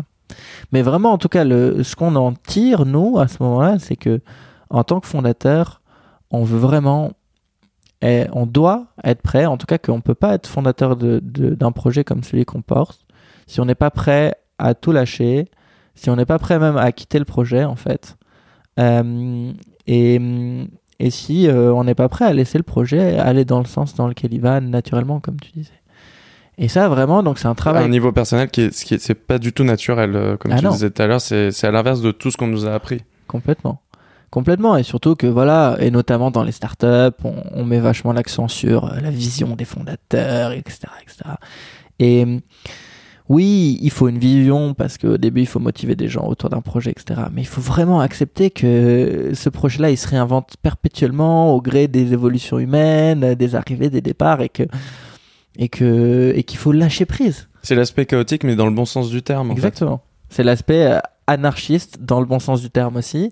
Et, et c'est vrai que voilà, c'est c'est vraiment le fait de laisser aller, de lâcher prise et de d'avoir confiance aussi. C'est beaucoup une question de confiance. Et d'accepter que c'est pas son projet. On n'est pas propriétaire du projet. Euh, on est initiateur du projet en tant que fondateur, mais on n'est pas propriétaire. Et donc, peut-être, à un moment donné, le projet ne nous correspondra plus. Et peut-être, on devra quitter le projet pour notre bien. Et c'est OK. Et en tout cas, moi, c'est vraiment quelque chose dans lequel je me sens prêt. Et c'est un deuxième. Tu parlais tout à l'heure de. Tu as refait l'apprentissage de la lenteur, de te mettre au rythme de la nature. Là, tu te mets au rythme des hommes un petit peu en fonction des développements qui se font naturellement. Mm. Et c'est un, un deuxième euh, paradigme en fait que, que tu intègres et qui te plaît beaucoup. Ouais, complètement. En fait, et, et, dans les deux cas, le rythme de la nature comme le rythme des hommes, c'est une question d'écoute. Et ça, c'est un truc sur lequel j'ai beaucoup travaillé cette année aussi parce que c'est pas quelque chose qui vient euh, facilement chez moi. J'ai pas trop cette culture familiale là, et en plus je suis un peu sourd, donc euh, je pense que de base le, côté auditif c'est pas mon sens le plus développé. Euh, mais en fait, dans les deux cas, l'obligation, enfin, ça ne peut marcher. On peut se mettre au rythme des hommes ou de la nature que si on est à l'écoute. Et ça, euh, c'est un, un, gros gros apprentissage de cette année, notamment autour de la communication non violente. Euh, je, voilà, je connaissais déjà la communication non violente avant. C'était pour moi un outil très utile. Euh, et j'avais lu les livres de Marshall Rosenberg, etc. T'arrives à le résumer en quelques mots euh C'est dur parce qu'en fait, à chaque fois que, que je le fais, j'ai l'impression de, de, de, ne pas rendre, euh, de, de, pas forcément de le dévaloriser, mais en tout cas de, de ne pas. C'est un outil très puissant et très complexe en fait. Mais je peux essayer. Alors déjà pour moi, c'est pas, enfin, ce que j'ai appris cette année, c'est que c'est pas un outil et que c'est une posture. Et ça, ça change pas mal de choses.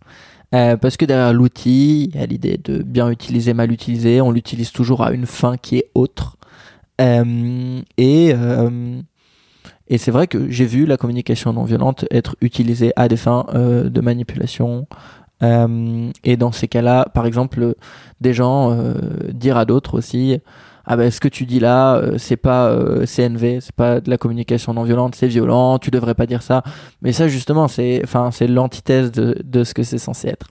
Euh, donc pour moi c'est une posture et derrière cette posture il y a un certain nombre de postulats logiquement de base qui pour moi sont très forts et, et avec lesquels j'essaie de vivre.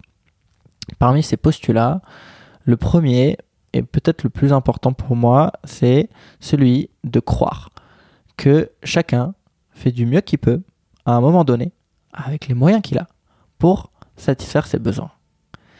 Et ça, c'est fort pour moi parce que, euh, eh ben, ça, m'aide beaucoup à ne pas euh, me sentir visé par certaines actions ou paroles que, je perçois comme blessantes. Me en fait, c'est que moi, ça. Euh, c'est moi qui ai la responsabilité de, de mes propres euh, émotions. Si je me sens blessé par telle chose, euh, c'est parce que j'ai des besoins, euh, etc. Euh, ou parce que euh, finalement, si je me sens blessé par une remarque qui rabaisse un peu mon ego, c'est parce que j'ai besoin de reconnaissance. mais si la personne me m'envoie une petite pique, etc., ou, ou même fait, fait une action que je comprends pas du tout, elle, elle cherche juste à satisfaire ses besoins de, de la manière dont qu'elle peut, avec, les, les, moyens qu'elle a à un moment. Elle peut être à bout de nerfs, etc. Et, et, c'est totalement OK. Et, et ce qui m'importe plus, c'est ce que ça dit de cette personne. Et le fait que on ait tendance à le prendre comme une attaque euh, personnelle, c'est notre interprétation en fait et le message que telle manière euh, dont la manière dont il sort de, de, la personne, de la bouche de la personne n'est pas forcément une attaque, c'est notre interprétation qui en devient une attaque, c'est ça? Par exemple, euh, si je te dis t'es moche euh, et que hum, tu le prends super mal, c'est peut-être parce que euh, eh ben t'as un manque d'estime de toi, que que c'est difficile pour toi de te regarder dans la glace. Enfin, je dis n'importe quoi, tu vois, mais il y a un côté, c'est plus que ça dit sur toi. Et à côté, il y a d'autres gens à qui ça, ça ferait absolument rien. Et donc, qui pourrait se dire, euh, tiens, pourquoi il dit que je suis moche euh, Est-ce qu'il souffre lui-même euh, voilà, de, exactement. de dire, de d'essayer de m'attaquer comme ça et de ren- Voilà. renverser le rapport en exactement. fait. Et probablement qu'il y a de la souffrance derrière. Et donc, je vais essayer de me relier à cette souffrance-là, de me mettre en empathie avec lui, pas pour sentir cette souffrance, mais pour l'écouter, pour lui offrir un espace d'écoute pour qu'il l'exprime et comprendre un petit peu ce qu'il y a derrière et, comment il se sent et quels sont les besoins pas nourris. Et en fait, vraiment, en faisant ça, je crée du lien. Je me et ce lien là, eh ben, il est super fort parce que c'est ce lien là pour moi aussi qui aide à briser ces masques, à rentrer dans une profondeur du rapport avec l'autre. Et, et depuis cette année, et depuis notamment ces ces expériences de communication non violente que j'ai faites, je, je sens à quel point mes relations avec les autres se sont transformées. Et je sens à quel point je vais de plus en plus dans la profondeur, que ce soit dans mon couple, que ce soit dans ma famille, que ce soit dans mes relations amicales. Et ça, vraiment, euh, voilà, c'est. Et ça, t'en as fait l'apprentissage vraiment dans, le, dans ce premier euh, éco-village? Non, le premier, dans ce premier éco-village, euh, j'ai vu à quel point c'était important dans un groupe. J'ai aussi vu à quel point c'était trop souvent utilisé comme un outil. Euh, et euh, par contre, c'est ce premier éco-village-là, des gens de ce premier éco-village qui nous ont dirigés vers euh, une femme qui s'appelle Sophie Rousseau, qui vit dans le Gard, pas très loin. Et euh, on a été se former auprès de cette, de cette personne-là. Comment on se forme à la communication non violente? Ben, en l'occurrence, là, nous, on a suivi une sorte de séminaire de trois jours. Euh, c'était le module 1, après il y avait un module 2, on est revenu trois jours. Euh, c'était super chouette en plus parce qu'on a fait un échange avec cette personne-là. C'est-à-dire que elle, elle fonctionne beaucoup comme ça.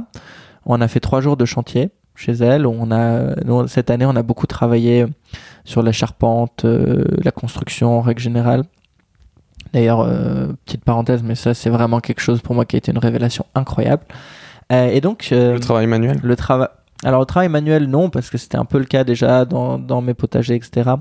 Mais en tout cas, le fait de construire et la charpente, etc., c'est vraiment, pour moi, une activité où j'ai pu allier travail manuel, euh, travail intellectuel, parce que c'est franchement très intellectuel euh, et honnêtement, il y a c'est très très difficile euh, comme travail sur le plan intellectuel. Il faut prévoir beaucoup de choses, ça nécessite d'avoir une excellente vision dans l'espace, de l'anticipation, de la gestion d'équipe. Enfin, il y a plein de choses. C'est très complet en fait. Vraiment, je me suis rendu compte que c'est complet. Et puis il y a un côté très très valorisant au fait de, construire des choses, de voir le progrès. Euh, mais donc, fin de la parenthèse, euh, on a fait cet échange euh, là-bas. Donc, on lui a offert trois jours de travail et elle, elle nous a offert trois jours de travail. Et ça, je parlais tout à l'heure un peu du fait de vivre avec le moins d'argent possible, etc. Euh, parce que ça ouvre la porte à d'autres échanges. Euh, et là, ça a vraiment été super fort, quoi. Qu'est-ce qu'elle vous a offert, euh, elle? Trois jours de formation. Ah oui. Et nous, c'était trois jours de, de travaux. Et en fait, eh ben, à travers ça, et moi, c'est quelque chose dont je me rends de plus en plus compte, c'est que souvent, l'argent, c'est pas vecteur d'amour. Je peux mettre beaucoup d'amour dans mon travail, et ce travail-là va me rapporter de l'argent. Mais si je paye, que je donne cet argent à quelqu'un d'autre, il va pas forcément percevoir l'amour que j'ai mis dans mon travail.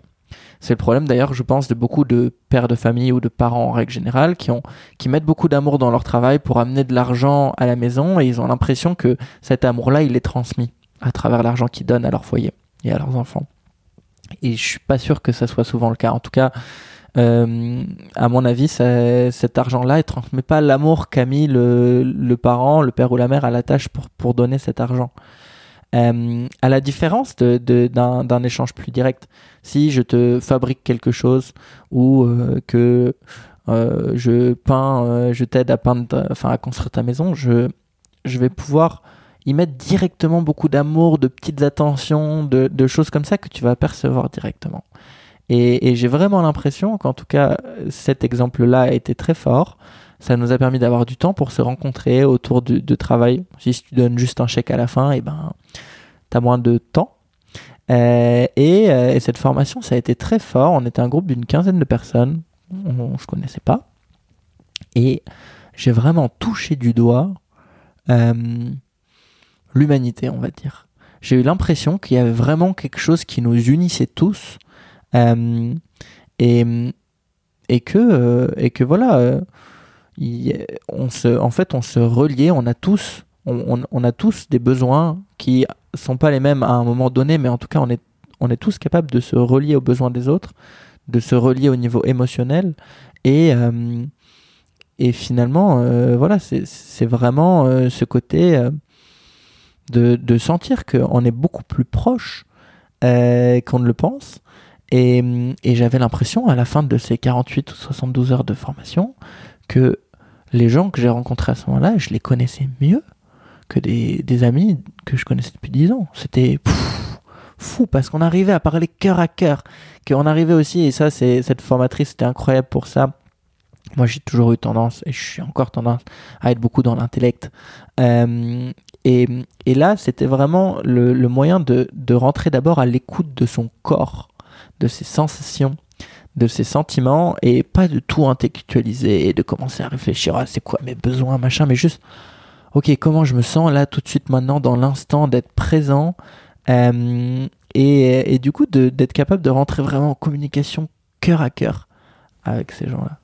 Et, et le- l'esprit de retourner un petit peu dans, dans, ce, dans cet éco-village, euh, pourquoi vous vous vous lancez pas directement Mm. sur la création du vôtre? Euh, parce que on a, on a vraiment essayé d'apprendre des erreurs des autres groupes, on va dire. On a beaucoup posé de questions sur ces, sur ces, premiers moments du collectif. Et la recherche du lieu est apparue comme un moment très difficile. C'est un moment très difficile parce que euh, le groupe a commencé à se former et euh, tout le monde n'attend que de trouver le lieu pour vraiment commencer à vivre ensemble et que pour tout, enfin pour que tout commence quoi. Et, et du coup, en fait, il y a une énorme pression autour du fait de trouver ce lieu. Parce que tant que ce lieu n'existe pas, le projet n'existe pas d'une certaine manière. En fait, ça reste quelque chose de très théorique. Et, euh, et donc, euh, il faut trouver le lieu vite. Et en même temps, euh, c'est le lieu d'une vie pour certains. Enfin, les gens se projettent vraiment à long terme. Donc, il y a aussi énormément d'enjeux autour du fait de trouver ce lieu et tout le monde n'est pas d'accord. Et, et du coup, nous, on a vraiment voulu éviter de rajouter de la pression sur cette situation qui est déjà très tendue. En général, quand on trouve un lieu, et ben, soit il y a plein de gens entre temps qui sont démotivés parce que ça a mis trop longtemps à trouver le lieu parfait.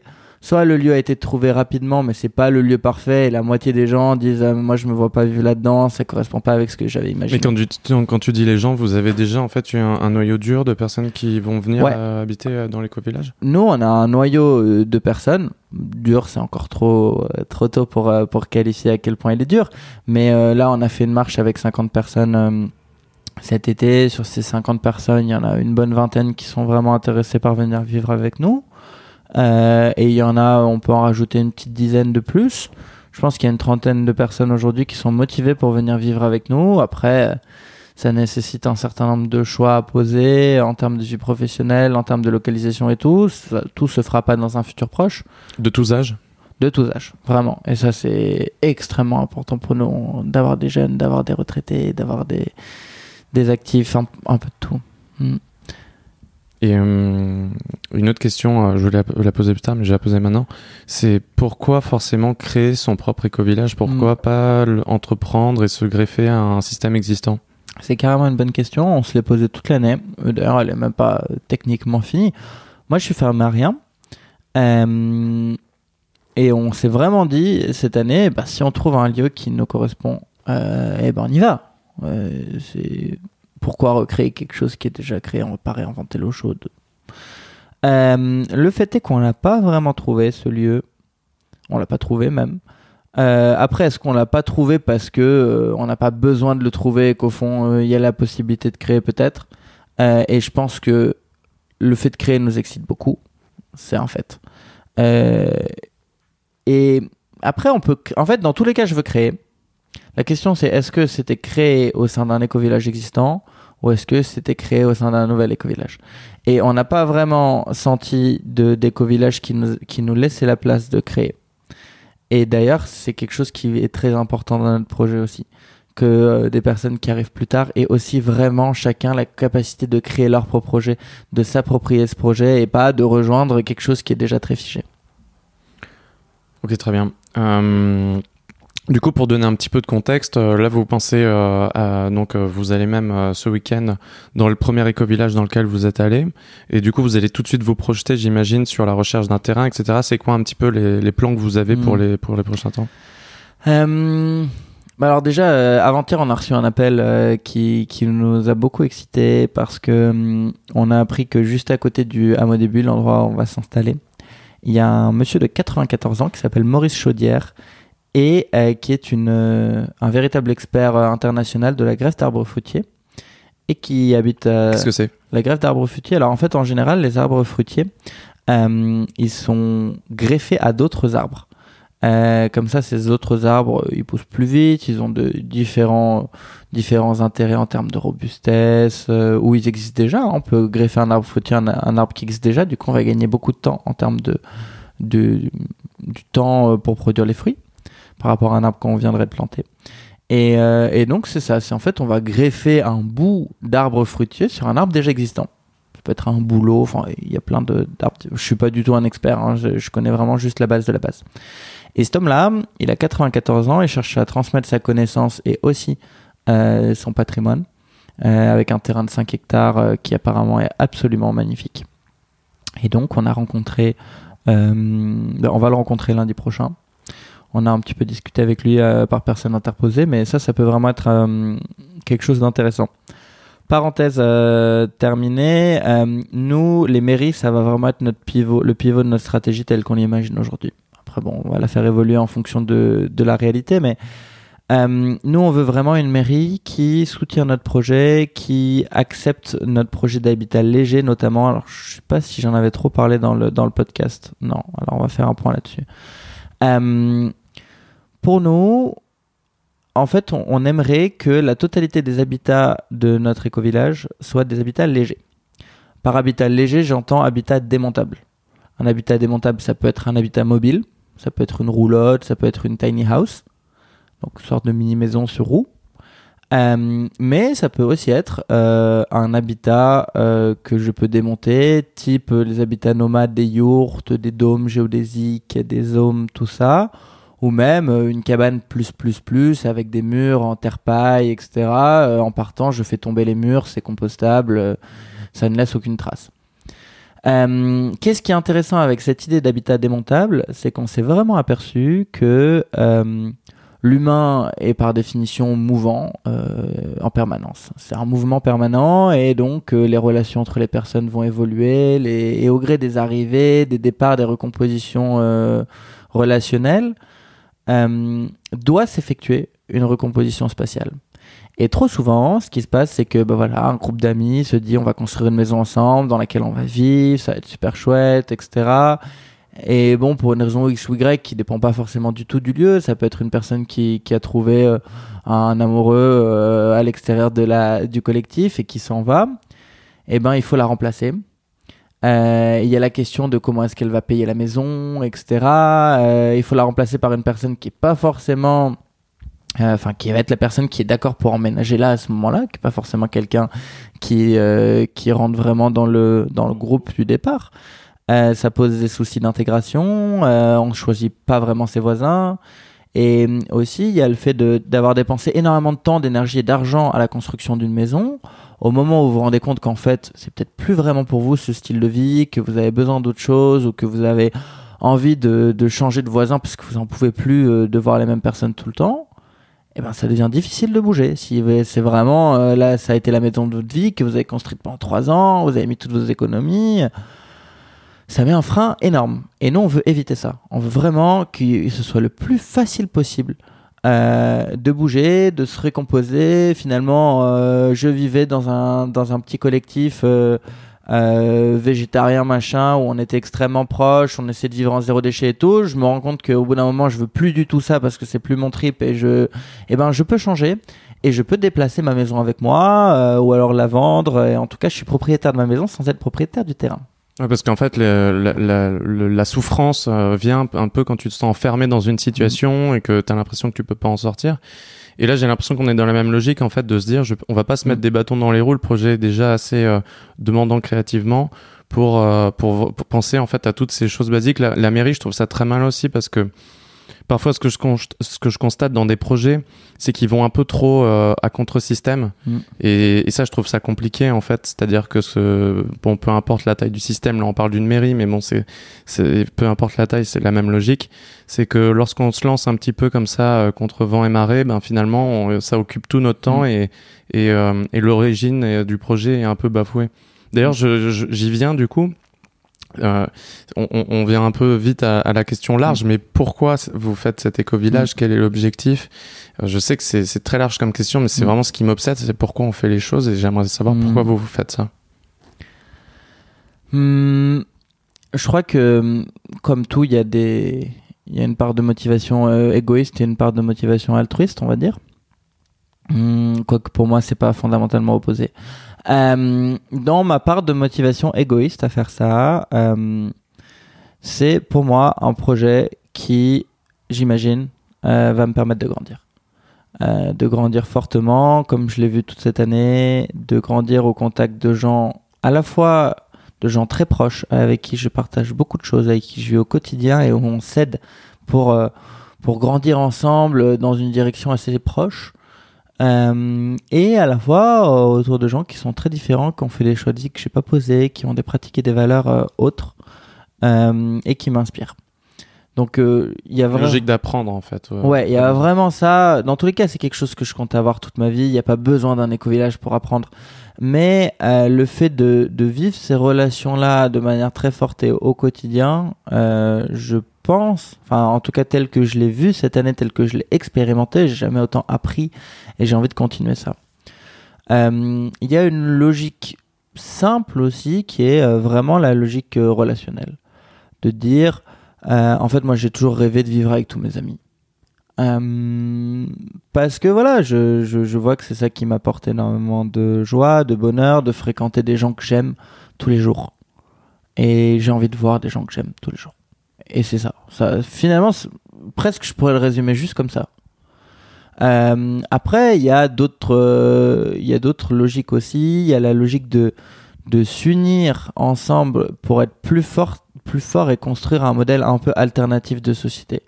Être sur quelque chose qui est vraiment du positif, pas passer son temps à se battre contre, même si j'ai réalisé récemment que c'était aussi très important de se battre contre, euh, mais aussi être ensemble pour être créatif et proposer d'autres alternatives, sans pour autant chercher à construire un modèle, hein, mais vraiment juste dire, mais regardez, en fait, il y a plein d'autres choses qui se passent, et nous, on est ensemble, euh, et nous, on, arrive à vivre euh, ces utopies-là parce qu'on est ensemble.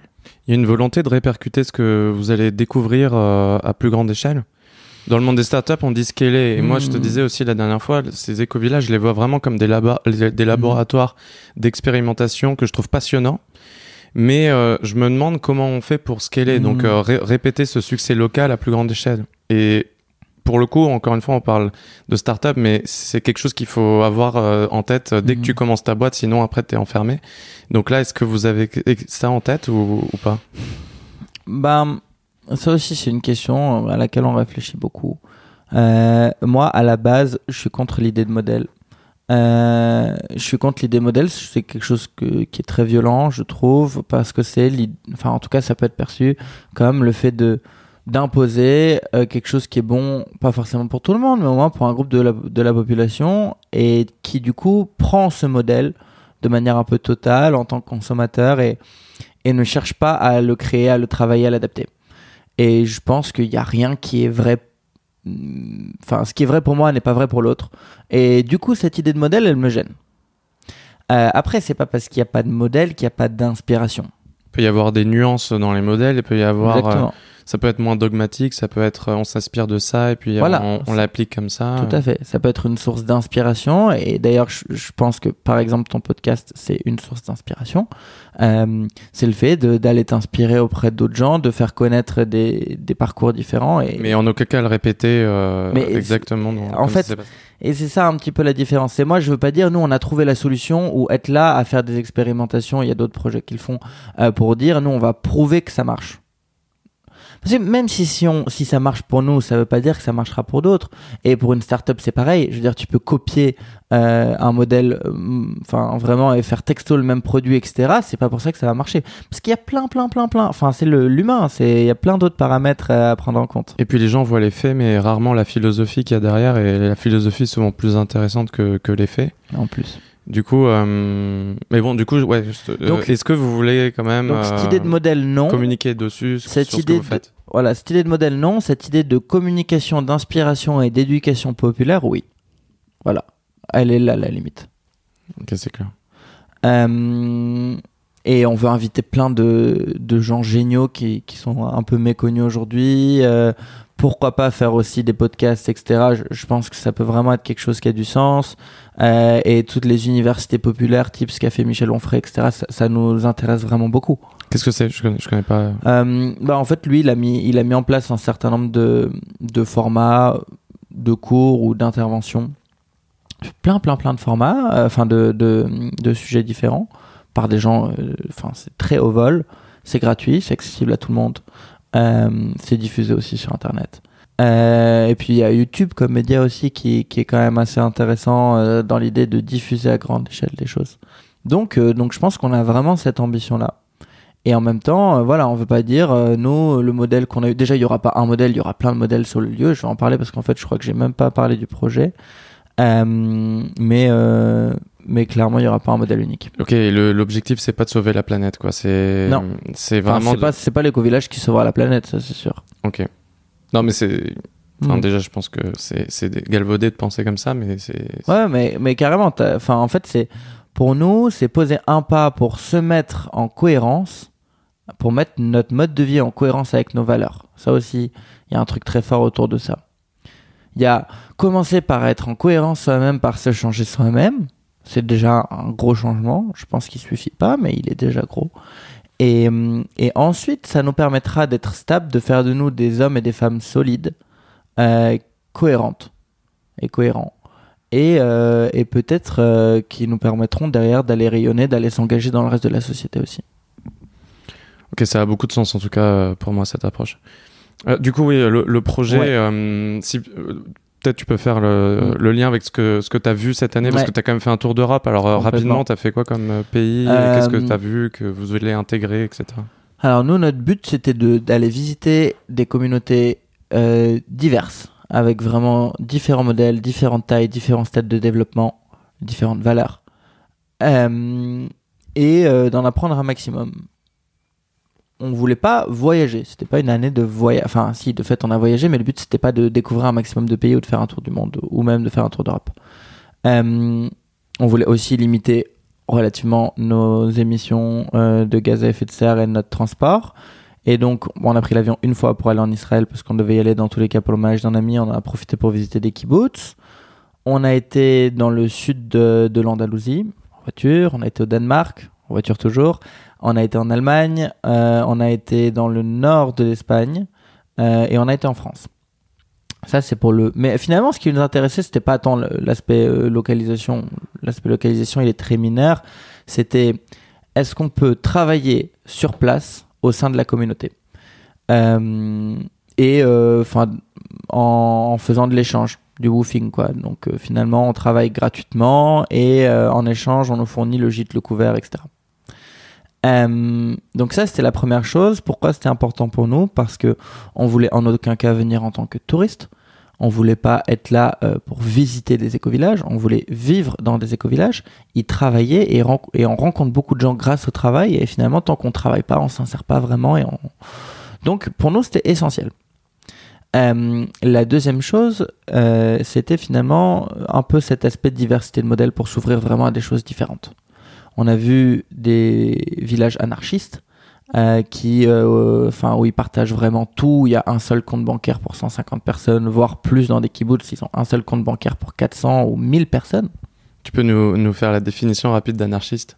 Alors, Parce que euh, ça, ça, à mon ouais, avis, euh, une, une vision qui Complètement. est galvaudée et pas forcément exacte par les gens. Euh, complètement. En fait, même pour nous au début, euh, l'anarchisme, c'est quelque chose, c'est le désordre, c'est euh, c'est quelque chose qui est où il y a une logique de violence derrière, de révolution euh, et de terreur.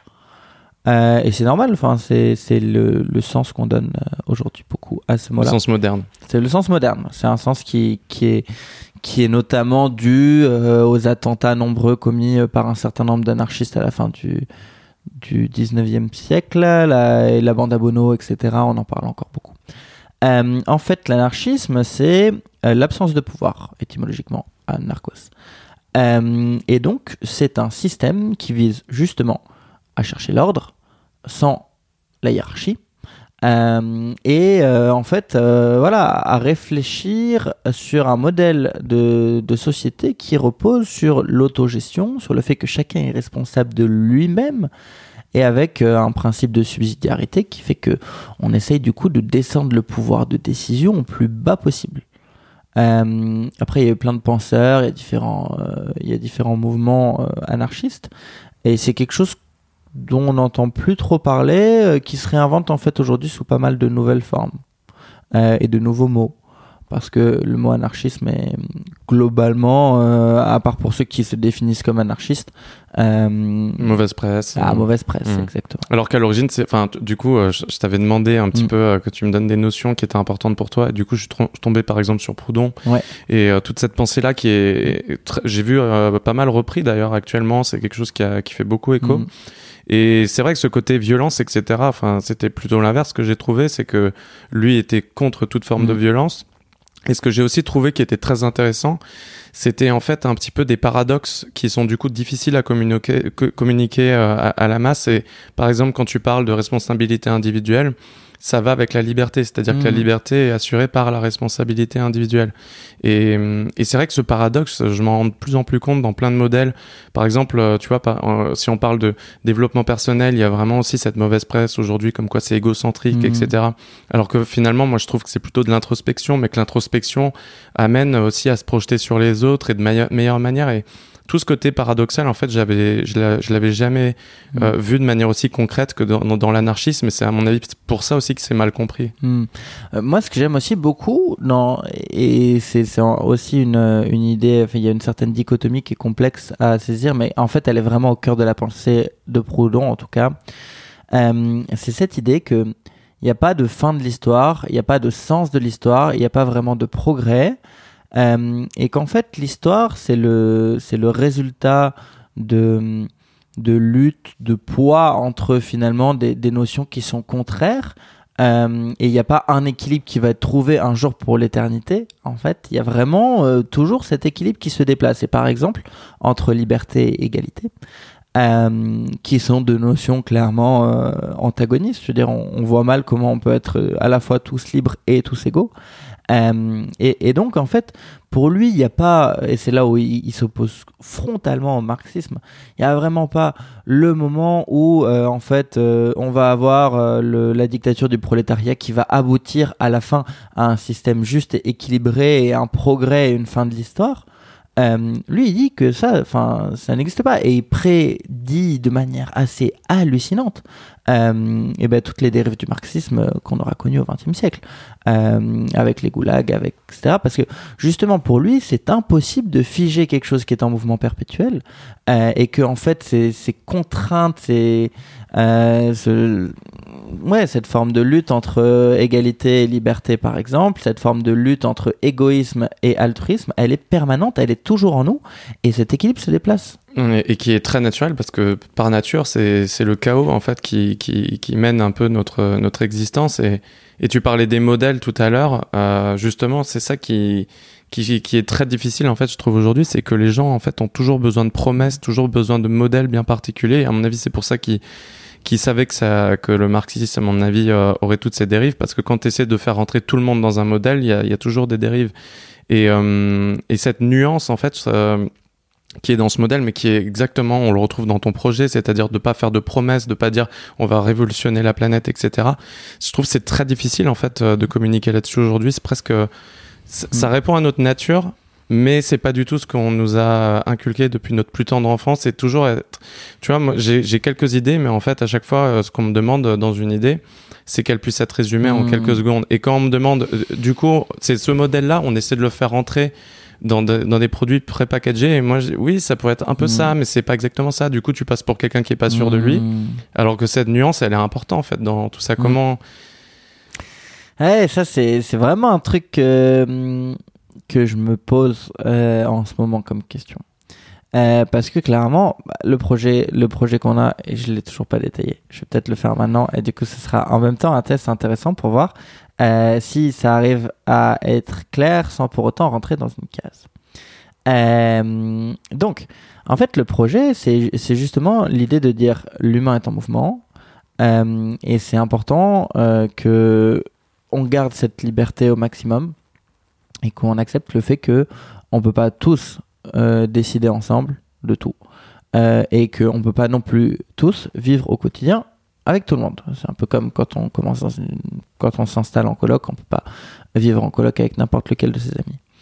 Euh, et ben nous, le projet qu'on a, c'est qu'on veut à la fois vivre de manière très proche, euh, en communauté, avec des gens euh, avec qui on partage énormément de choses en termes de valeurs et en termes de pratiques, avec qui on va grandir et qu'on va voir au quotidien. Et en même temps, euh, avoir des gens autour de nous qu'on voit pas forcément tous les jours, euh, qui sont assez différents et qui font qu'on fait partie d'une communauté plus large, d'une sorte de village. En fait, nous, ce qu'on veut, c'est créer une fédération de communautés avec chaque communauté qui est assez indépendante et autonome, qui décide de tout, sauf... Une communauté, c'est un éco-village? Non.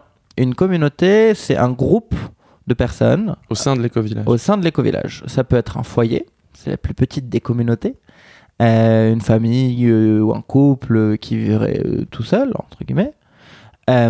Ça peut être un groupe d'une quinzaine, vingtaine, pourquoi pas plus. Moi, personnellement, j'imagine avoir une communauté d'une dizaine de personnes environ. Pour moi, c'est le nombre de personnes avec qui c'est facile de, de vivre au quotidien.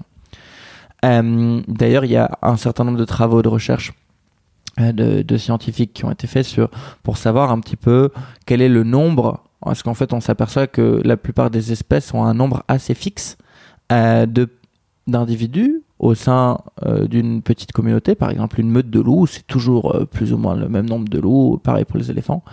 Euh, et en même temps, ils sont capables d'interagir avec d'autres meutes, d'autres tribus, euh, et il y a un petit peu, enfin en tout cas, les scientifiques sont partis de, de beaucoup d'études pour montrer qu'il y a un petit peu ça dans l'espèce humaine au départ, et que il y a des groupes d'une dizaine, vingtaine de personnes qui forment des petites tribus, et que ces tribus-là euh, interagissent ensemble, et qu'on peut communiquer jusqu'à 200, 250 personnes.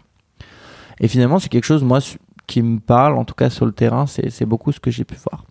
Donc c'est l'idée d'avoir une fédération de communautés qui sont très libres, qui se réunissent autour de d'affinités et de points communs en termes de valeurs et de pratiques.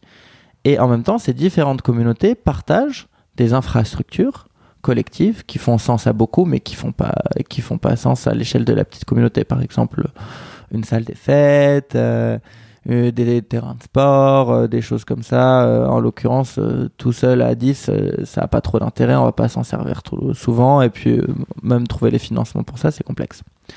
Donc, en fait, le projet, il, voilà, il s'arrête là. C'est- Finalement, c'est très simple. Euh, Ça, c'est l'élan, et après, vous allez voir dans quelle direction ça va. ça, c'est l'élan. Et en fait, mais chaque communauté ira dans sa direction. Mm. Euh, on sait déjà qu'elles iront pas dans la même direction. Et on sait déjà que euh, ça nous permettra probablement d'avoir des gens qui, en fait, euh, partagent peu sur le plan des, des points de vue, des valeurs, etc. On peut avoir des anarchistes euh, avec euh, des gens qui sont plus en mode euh, écologie totale, etc. Pourquoi pas? Comment vous allez gérer les, les demandes entrantes? Moi, par exemple, Mhm. si je veux faire partir de vo- votre éco-village, qu'est-ce qui se passe? Tu me rencontres, on fait un, on discute, comment ça se passe? Alors, ce qu'on imagine aujourd'hui, c'est que chaque communauté est autonome sur l'acceptation de nouveaux membres. De la même manière que moi, si demain matin, euh, je choisis de vivre euh, avec une personne euh, au quotidien, enfin jusqu'à la fin de ma vie, par exemple, si je choisis de me marier avec une personne, et ben, euh, je- tout le monde n'a pas son mot à dire là-dedans. Non, à leur mot à dire là-dedans que ceux qui vont vivre au quotidien avec la personne.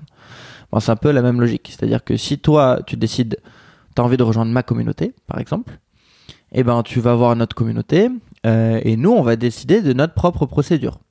Peut-être euh, ça sera une procédure, euh, un rite initiatique, je sais pas quoi. Peut-être ça sera tu vis six mois de période d'essai sur le lieu et on voit comment ça se passe.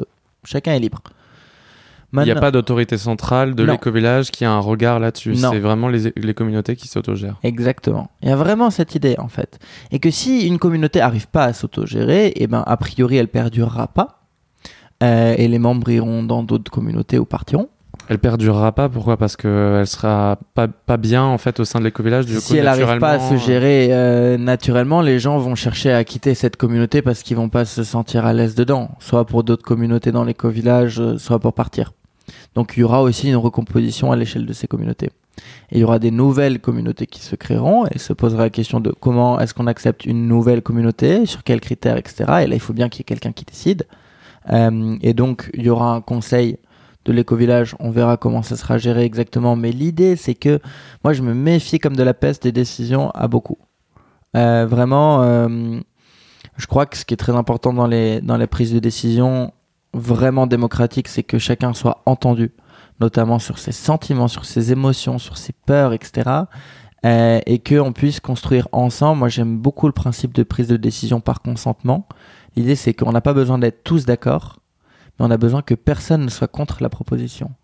On a besoin de lever toutes les objections, et une objection, c'est pas une préférence, une objection, c'est quelque chose qui, qui m'empêche véritablement de, de, de me projeter dans la décision qui est présentée. Euh, et donc, on doit lever les objections de chacun et chaque personne qui euh, pose une objection doit s'engager à faire évoluer la proposition pour qu'elle satisfasse à la fois les besoins de ceux qui l'ont préparé et en même temps euh, ses propres besoins euh, liés à l'objection. Pour prévenir un peu le- de l'inaction, euh, du, du droit de veto classique qui C'est qui ça, est le droit de veto dur. classique est trop dur parce qu'il n'engage pas. Encore une fois, c'est une liberté, mais cette liberté doit s'accompagner d'une responsabilité. Et aussi, voilà, parce que le consensus pur et simple qui dit ben, on attend d'être tous d'accord, ah, ça peut être compliqué d'être vraiment tous d'accord. Voilà. Ok, du coup là on a parlé un petit peu de si une personne de manière individuelle veut rentrer dans l'éco-village, mais si une communauté veut se former au sein de l'éco-village, comment ça se passe? Et ben là, c'est typiquement ce genre de sujet, comme tous les sujets liés à l'espace en général. Nous, on va créer, le lieu va s'appeler l'espace des possibles. Et donc, on va partager, toutes les communautés vont partager un espace. Et il faut bien qu'il y ait un certain nombre de règles liées à cet espace. Comment se créer une nouvelle communauté Euh, Est-ce qu'on peut utiliser du Roundup, du glyphosate euh, dans notre euh, jardin Euh, Est-ce que euh, on peut faire du bruit la nuit? Enfin, ce genre de choses-là, c'est des choses qui, qui sont liées à tout le monde et on va mettre des accords fondamentaux pour protéger cet espace euh, et pour faire en sorte que chacun puisse s'épanouir sur cet espace. Et chaque personne qui rejoint le lieu doit accepter ces accords fondamentaux qui sont déjà posés, qui peuvent évoluer avec le temps, mais en tout cas, il y a une base. Euh, et donc typiquement, c'est ça fait partie ce genre de créer un nouvel un nouveau sous-espace sur le lieu. Ça fait partie des questions qui vont être devoir débattues au niveau de l'éco-village lui-même. D'autres euh, éléments qui sont importants que tu as vus dans d'autres Ouais. éco-villages que vous voudriez intégrer qui, qui a du sens. Bah, un truc dont, dont je voudrais parler, on pose souvent la question du coup, est-ce qu'il y aura une dimension agricole? Est-ce qu'il y aura de l'éducation alternative? Est-ce qu'il y aura ci? Est-ce qu'il y aura ça? Euh, Et j'espère qu'il y aura euh, un maximum de choses euh, et de parce que ces activités-là, c'est de la vie, c'est des choses qui font avancer la société, je pense. Mais on n'en sait rien. Euh, justement parce que chacun sera libre de créer cette activité. On veut favoriser les activités sur place en essayant de mettre en place un mécanisme d'incitation, par exemple, qui fait que euh, les professionnels ne paieraient pas euh, pour utiliser des infrastructures déjà existantes. Par exemple, pour organiser des stages ou pour utiliser la cuisine pour faire un restaurant une fois par semaine, des choses comme ça. Donc ça peut être un mécanisme intéressant parce qu'en tout cas ces activités-là vont créer de la vie et, amener des activités encore plus sur le lieu et que ça pour nous c'est fondamental. Mais chacun sera libre de faire ce qu'il voudra. En termes de modèle économique et financier aussi, ça c'est important. Nous, on s'est rendu compte que dans beaucoup de d'éco-villages aujourd'hui, d'ailleurs, j'aime pas trop le mot éco-village finalement. Nous, ce qu'on veut créer, c'est pas tant un éco-village. Rien ne dit qu'il sera éco, puis ça veut dire Ouais, C'est quoi une dimension trop euh, c'est- marquée euh, écologie. Voilà, en fait, c'est un espace d'habitat et d'activité qui est collectif. Voilà, c'est au fond, bon, après ça. Bref, c'est une question de, c'est une question de nom, mais que cet espace-là, euh, souvent, il est réservé à des gens qui ont des moyens. Parce que ça coûte cher de construire, d'acheter aujourd'hui, euh, si on fait tout bien dans les règles, etc. C'est, au fond, il faut amener 150 000 euros euh, pour pouvoir euh, être dans le dans l'éco-village. Et il y a des endroits où c'est comme ça, euh, beaucoup en France, et souvent c'est quelque chose qui est encore du coup très associé avec. eh ben, il faut être riche, c'est quelque chose qu'on fait quand on se reconvertit, quand on a déjà de l'argent, etc. Et moi, je, je refuse totalement d'entrer dans cette logique et de faire quelque chose où il y a une forme de sélection par l'argent. Euh, après, ça, évidemment, ça veut dire ben, comment on trouve les financements, d'autant plus que nous, on veut pas non plus passer avec des banques. Euh, donc, euh, on va lancer une campagne de financement très bientôt, avec des financements par emprunt, qui se feront adaptables un peu aux besoins de, de nos prêteurs et à nos propres besoins. On va essayer de lever entre 750 et 900 000 euros sur 15 ans. Du coup, comment vous allez faire c'est, En fait, alors le, le, montage juridique, nous, on veut vraiment que le lieu soit un bien commun.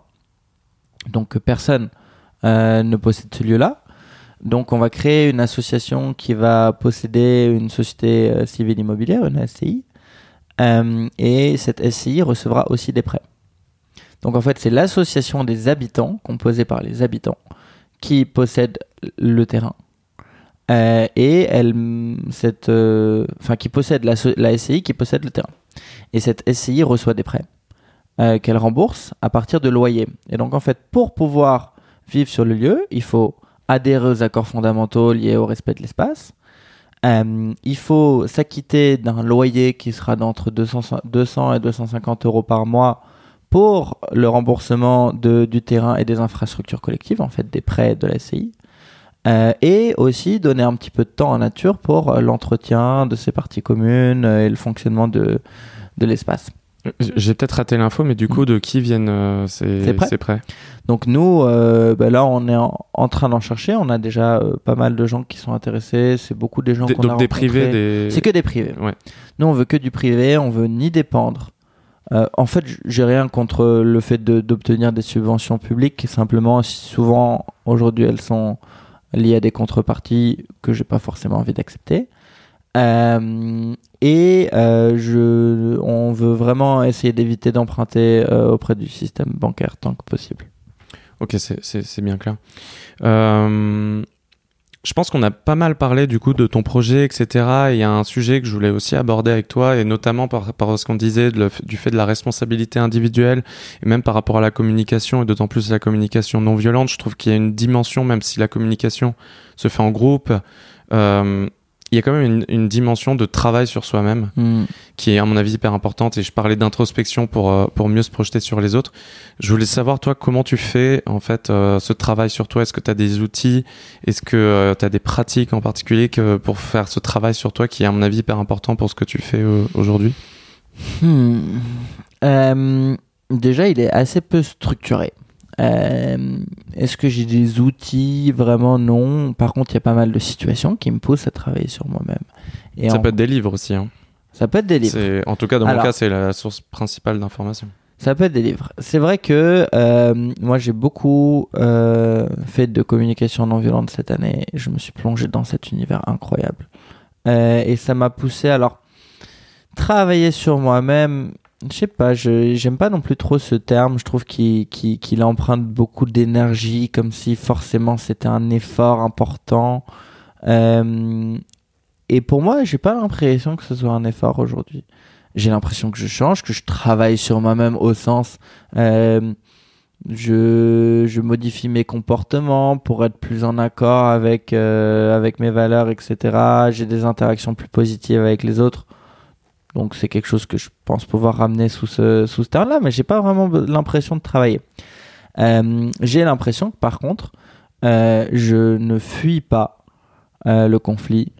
Je le cherche pas non plus, mais vraiment je ne le fuis pas.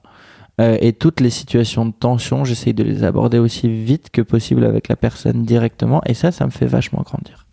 Donc ton développement en fait tu le trouves surtout dans des situations, dans des personnes, Ouais. en collectif finalement. ouais. En fait, je le trouve dans la vie de tous les jours. Vraiment. Je le trouve dans la vie de tous les jours. Et puis, je le trouve dans, dans le fait d'aligner de plus en plus mes pratiques euh, avec mes valeurs. Pour moi, c'est aussi une forme de travail sur moi-même.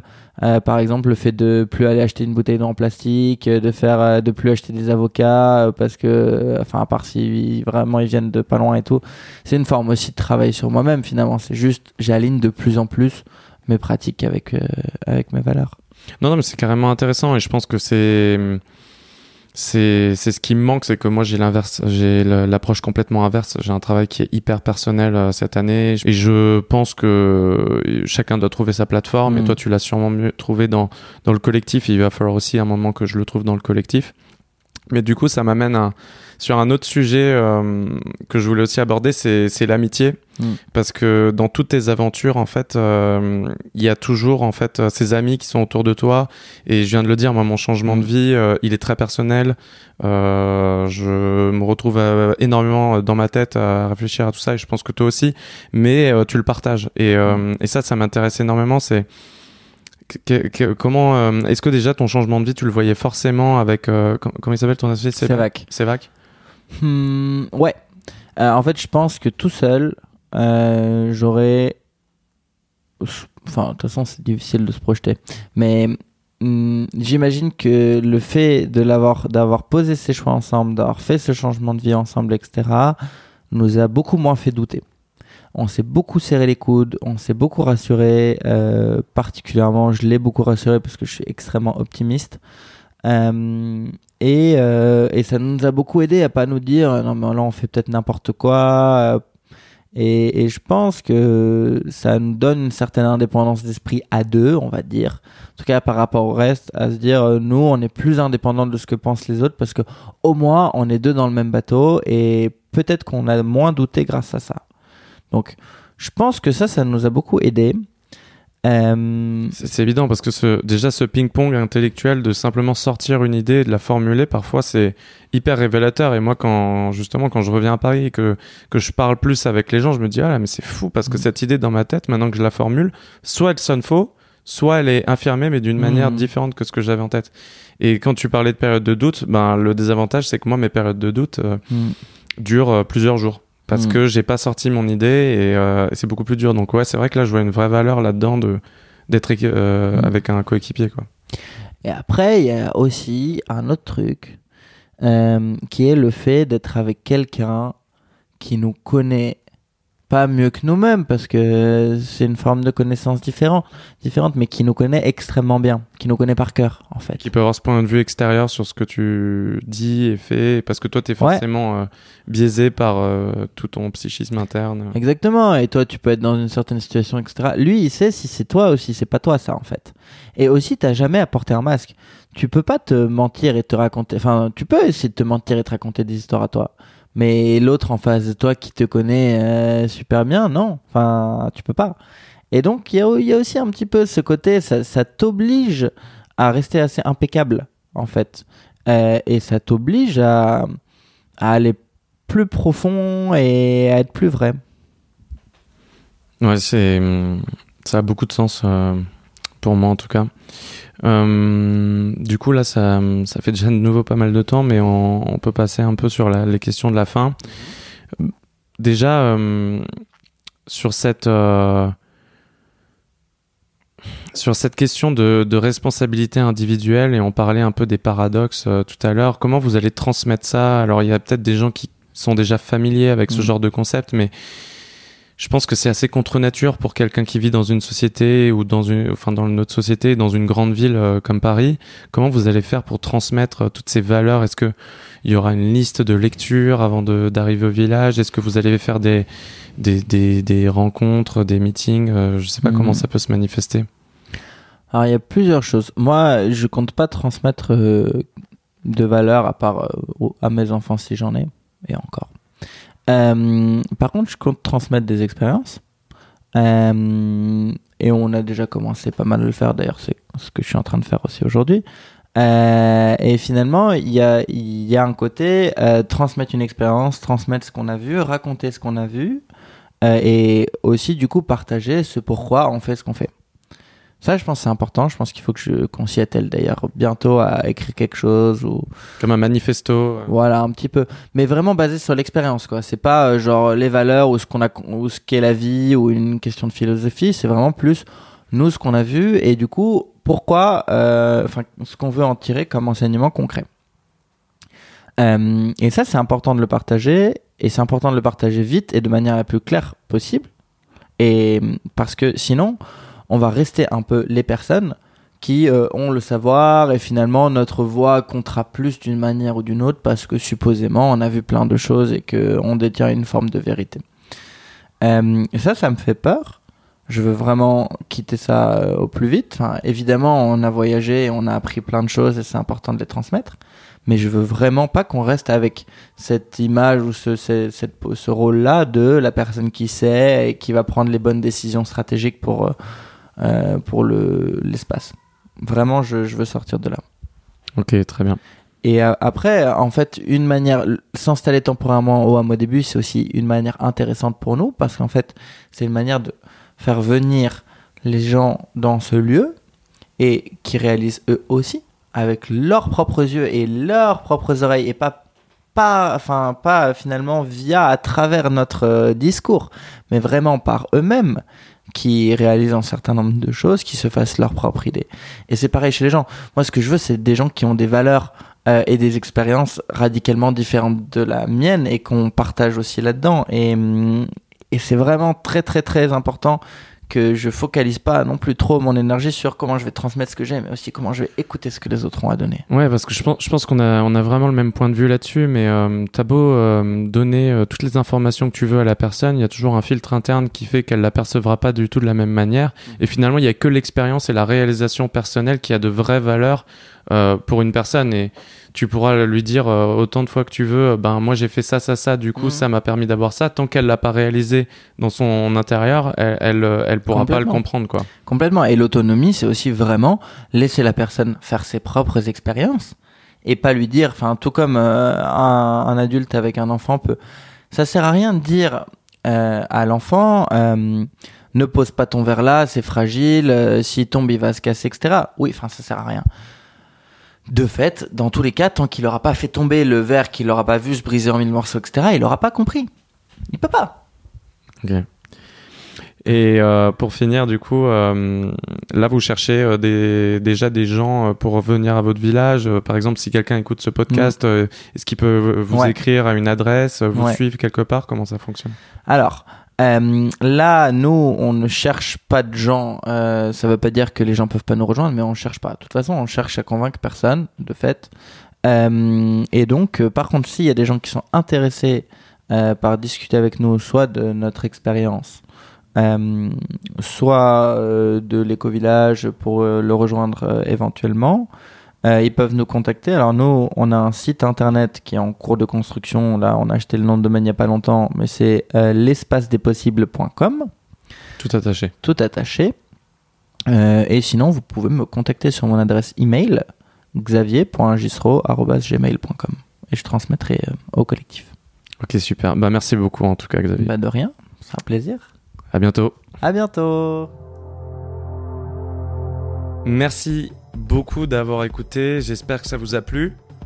Quelques mots avant de finir, premièrement, si vous avez des profils de personnes qui ont radicalement changé de vie, n'hésitez pas à m'écrire à jchantero.gmail.com j c h a n t e r e a u gmail.com.